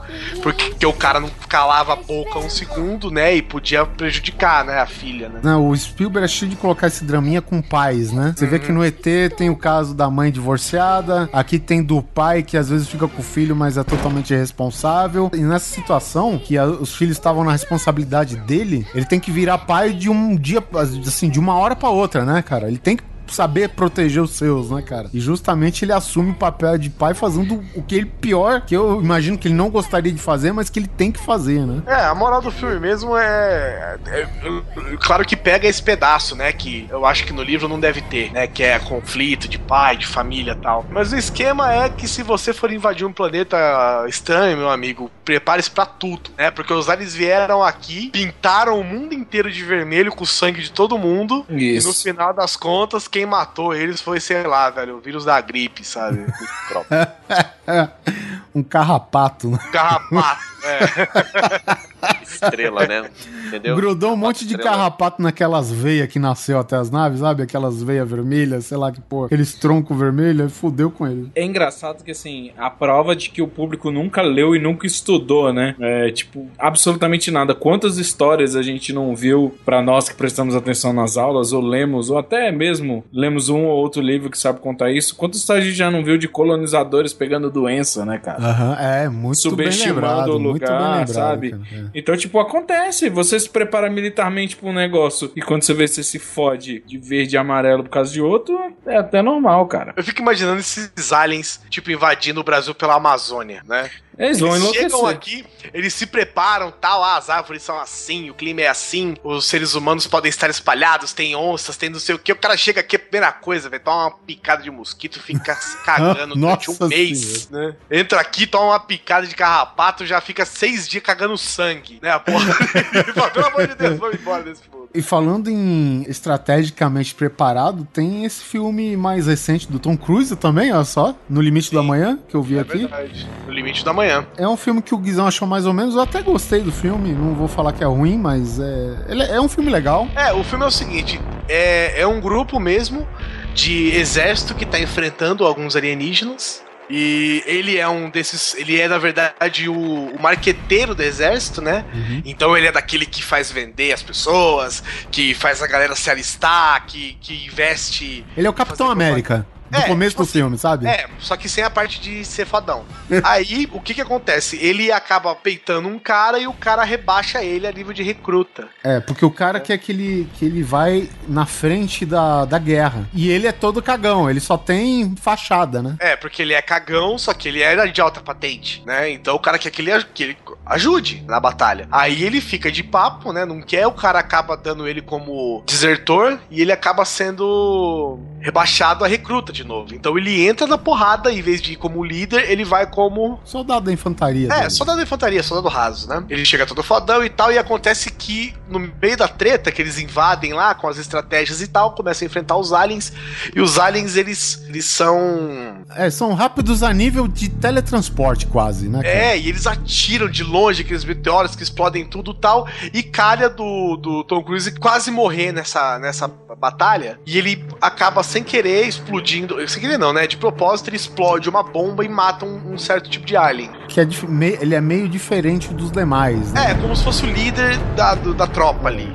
E ele tem um sangue azul e tal, e ele acaba morrendo. Só que ele acorda no mesmo dia. Só, só mencionando que também, é, antes dele de acontecer essa merda toda, ele vê que tem uma melica foda, que ela luta com os aliens de igual pra igual, né? É, ela, é um- ela inclusive é a única que tem uma espada. Isso, ela luta com os bichos com uma espada, velho. Você ter É, ideia. na verdade, ela é a, a, a que vende toda a guerra pra ele, né? Porque a menina arregaça É. e ela foi herói num- numa uma batalha anterior e O que, tal. que tá pichado no, não sei, Iron Beach, né? Alguma Iron, The Iron Beach. É, sei lá, a mina é muito badass, velho, sabe? E nessa daí ele mata esse alienígena, acaba se matando junto, né? E eu acho que ele é contaminado pelo sangue que cai nele, né? Isso. Acontecendo essa merda, ele acorda no mesmo dia que ele foi rebaixado pra recruta. Então ele entra no dia da marmota. Com morte. Toda vez que ele morre, ele para no, no, no dia do recrutamento dele, sabe? Forçado. E aí, qual que é o, o roteiro do filme? Ele vê que, que a vida dele, né, se repete no mesmo dia. E aí, o que acontece? Ele vê aquela milica fodona morrer. E tem um belo dia que, como ele sabe o roteiro do dia todo, ele ajuda. A- aí a mina percebe, pô, você sabe de tudo que vai acontecer. Aí ele fica surpreso que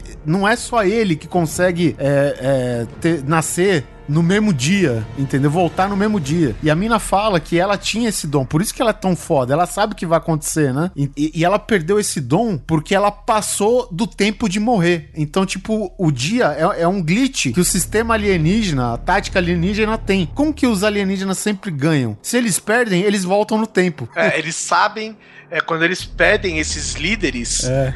o principal que coordena eles, né? Ele, ele, ele lê essas informações e consegue voltar no tempo e, por exemplo, marcar uma outra estratégia. Exatamente. Na hora, né? Então, e aí fica nessa repetição o tempo todo, até, claro, o desfecho, né? E, e, e as coisas. Mas isso eu achei muito interessante no filme, até porque eu gosto quando tem esses filmes que fica repetindo o dia, que é toda hora ele morre, né? Você vê, tipo, o cara 15 vezes seguidas tentando fazer a mesma coisa, aí ele morre. Aí, sei lá, o cara tá andando, ele vai tomar um tiro. Aí, aí chega na segunda vez, ele abaixa. Aí ele levanta explode uma granada. Aí mostra ele correndo de novo, agacha, pula de lado, aí ele sai correndo atropelado por um caminhão. Né? Então vai, vai. O cara vai aprendendo cada segundo. A cada passo, né, que ele morre, ele vai aprendendo um pouco mais e vai chegando um pouco mais à frente na.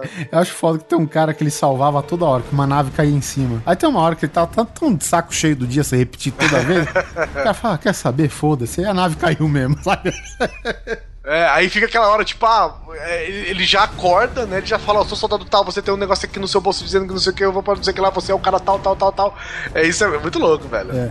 E esse filme, na verdade, é como se fosse uma alegoria física pro cara invadir a Matrix e acabar tudo, né? Mais ou menos isso, se a gente for ver bem. Porque é, é o que eles têm, cara. Eles voltam no tempo e os aliens dominam os humanos, né? E co- como o Tom Cruise matou um desses líderes, né? E foi contaminado, ele tem a chave do sistema militar dos ETs, né? Então, é aí que ele tem que seguir os passos daí. É um filme meio complicado pra gente ficar explicando aqui, mas é, compensa assistir também. Achei bem legal, cara. ET, telefone minha cara.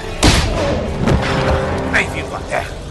Esse é o que eu chamo de contato imediato. Tem um filme que eu assisti recentemente. O filme não é tão recente, mas eu vi ele recentemente. E ele se chama Dark Skies. E é com aquela atriz que faz a Felicity lá. Não precisa de nome. Todo mundo só sabe quem ela é como atriz que fez Felicity. pois é, cara. É Carrie Russell, pronto. Eu, eu acho legal porque esse daí é o típico ET, o estilo de suspense que a gente tem nessas histórias que supostamente são reais e tal, né, cara? E que, e que começa a acontecer um monte de coisa estranha na casa dela, sabe? Começa a sumir foto da família e ninguém sabe por quê. Os filhos começam a ter um comportamento meio, eh, digamos assim, errático, sabe? Acordar de noite, aparecer pelado no jardim, coisa do tipo. Tem uma hora que ela escuta um barulho lá, desce a cozinha, a geladeira tudo fodida, as comidas tudo no chão, cara. Ela acha que é um animal, né, cara? No segundo dia, ela desce de novo e todo tipo, os copos e tudo que isso que é, é louça transparente de vidro, digamos, apareceu uma armação com copos, pratos e não sei o que, com uma iluminação por baixo que fazia um padrão desses círculos de colheitas no teto, só que com luz,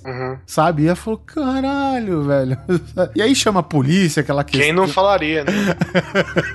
E tem um lance que é sinistro, velho, que é quando ela entra no quarto do moleque e o quarto escuro e ela vê a silhueta de um ET que nem a gente conhece o formato cabeçudo, né, magrelo, não sei o que. Ela liga a luz e desaparece, né, cara? E o moleque fica reclamando do Sandman, né? O Sandman mandou isso, o Sandman mandou aquilo e não sei o que, cara. E aí, cara, é, é um típico filme de abdução e eu acho legal, assim, conferir. É uma menção aí, eu- pelo que eu vejo, ninguém assistiu, só eu. Quer saber onde entra o céu escuro aí? O Dark Skies? Ah, cara, É. Dark Skies porque o inimigo vem do alto e ele é dark. Uh! Darks. Ele atua na e o escuridão. Cowboy versus Alien? Ninguém vai falar? Deus o livre, graças a Deus.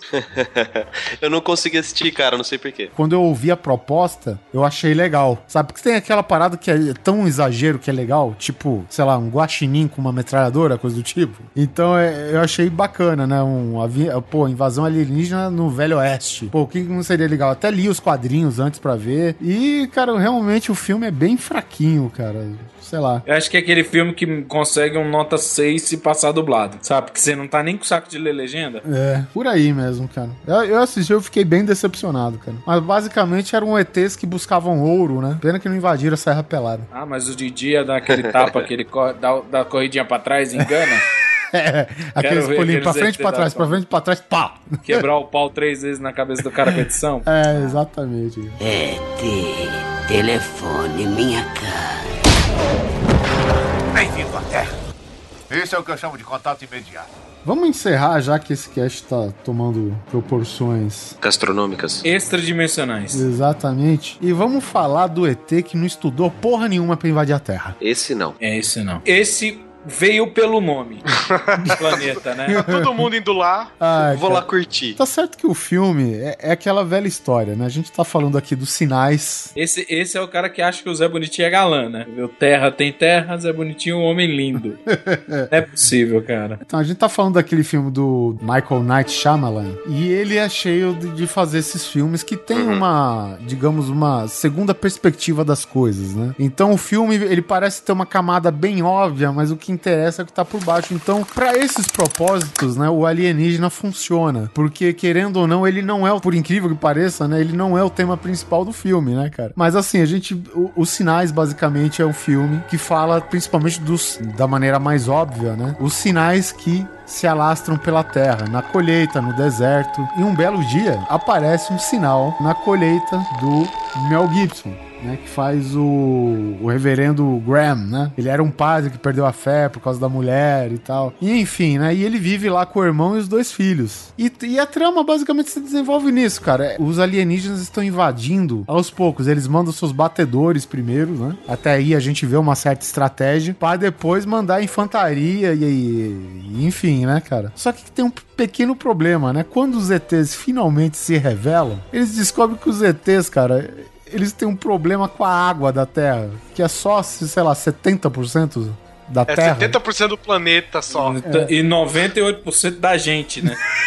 Exatamente. um detalhe. É. O cara ficar, eles foram invadindo no dia da São Silvestre, não sobra um, né? Se alguém fazer guerra de melancia, estão fodidos, velho, sabe? Manaus, não, não pousa em Manaus. Eles vão derreter com o ar. Não é, quantidade do ar, 93%.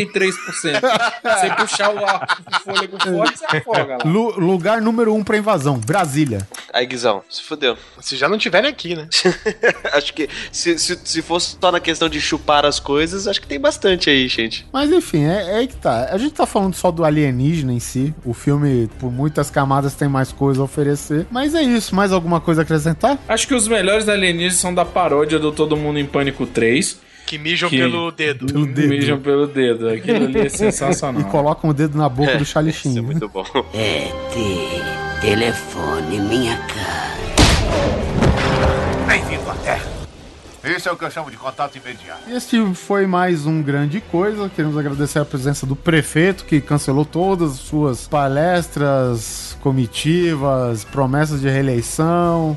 Carlos É, Vivaca, cara. faça o seu jabá. É legal falar de alienígena, porque a não ser se você é um entusiasta e escutou os grandes coisas sobre os mistérios do universo e tudo mais, teorias de conspiração, alienígenas e tudo mais, a não ser se você é um devotado desse, você deve achar que a Área 51 é simplesmente o boteco que seu tio bebe. Fora isso, é, gostei muito de estar aqui, é, gostaria de estar aqui na presença do Sussi, que sempre reclama que a gente não grava junto, e do Polar, aquele amor de pessoa. Mas, se você quiser ouvir a gente falando besteira, inclusive falando besteira com o Guizão e Oliver Pérez, você pode acessar lá o cidadegamer.com.br para um podcast de games que não segue pauta nenhuma até quando a gente faz. Muito bem, pra encerrar, Vivaca, eu vou pedir de você uma missão difícil. Olha só. Peça uma música relacionada ao tema. Então não é qualquer uma. uma. Não, não vai ser mais qualquer uma. Foda-se, né, Drops? Chega dessa Ué, porra. cara.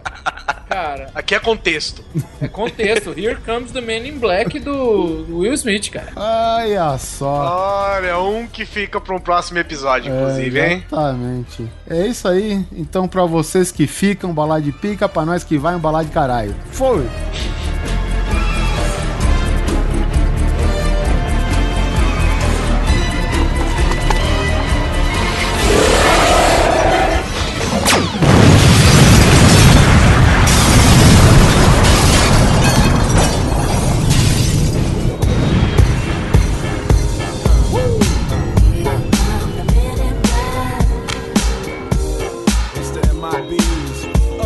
Uh, here come the MIBs.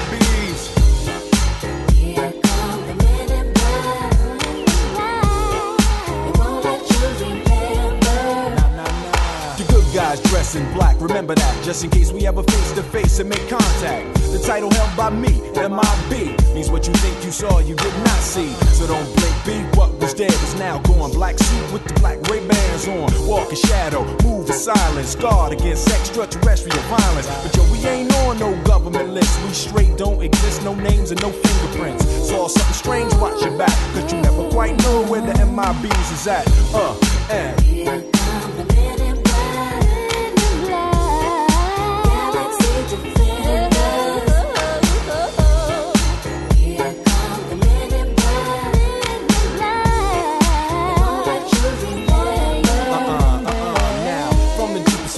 Of the night on the horizon, bright light into sight, tight camera zoom on the impending doom. But then, like boom, black suits fill the room up with the quickness. Talk with the witnesses, hypnotizer, neuralizer, vivid memories turn to fantasies. Ain't no MIBs, can I please? Do what we say, that's the way we kick it. Yeah, I mean, or see a noisy cricket get wicked on you. We're your first, last, and only line of defense against the worst scum of the universe. So don't fear us, cheer us. If you ever get near us, don't jeer us. We're the fearless. MIBs freezing up all the flag. What that stand for? Men in black. Uh, and.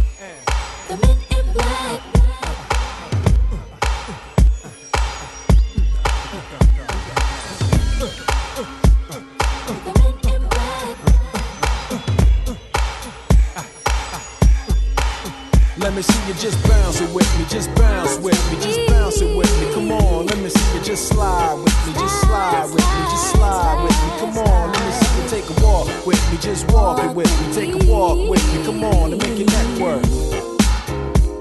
Now freeze.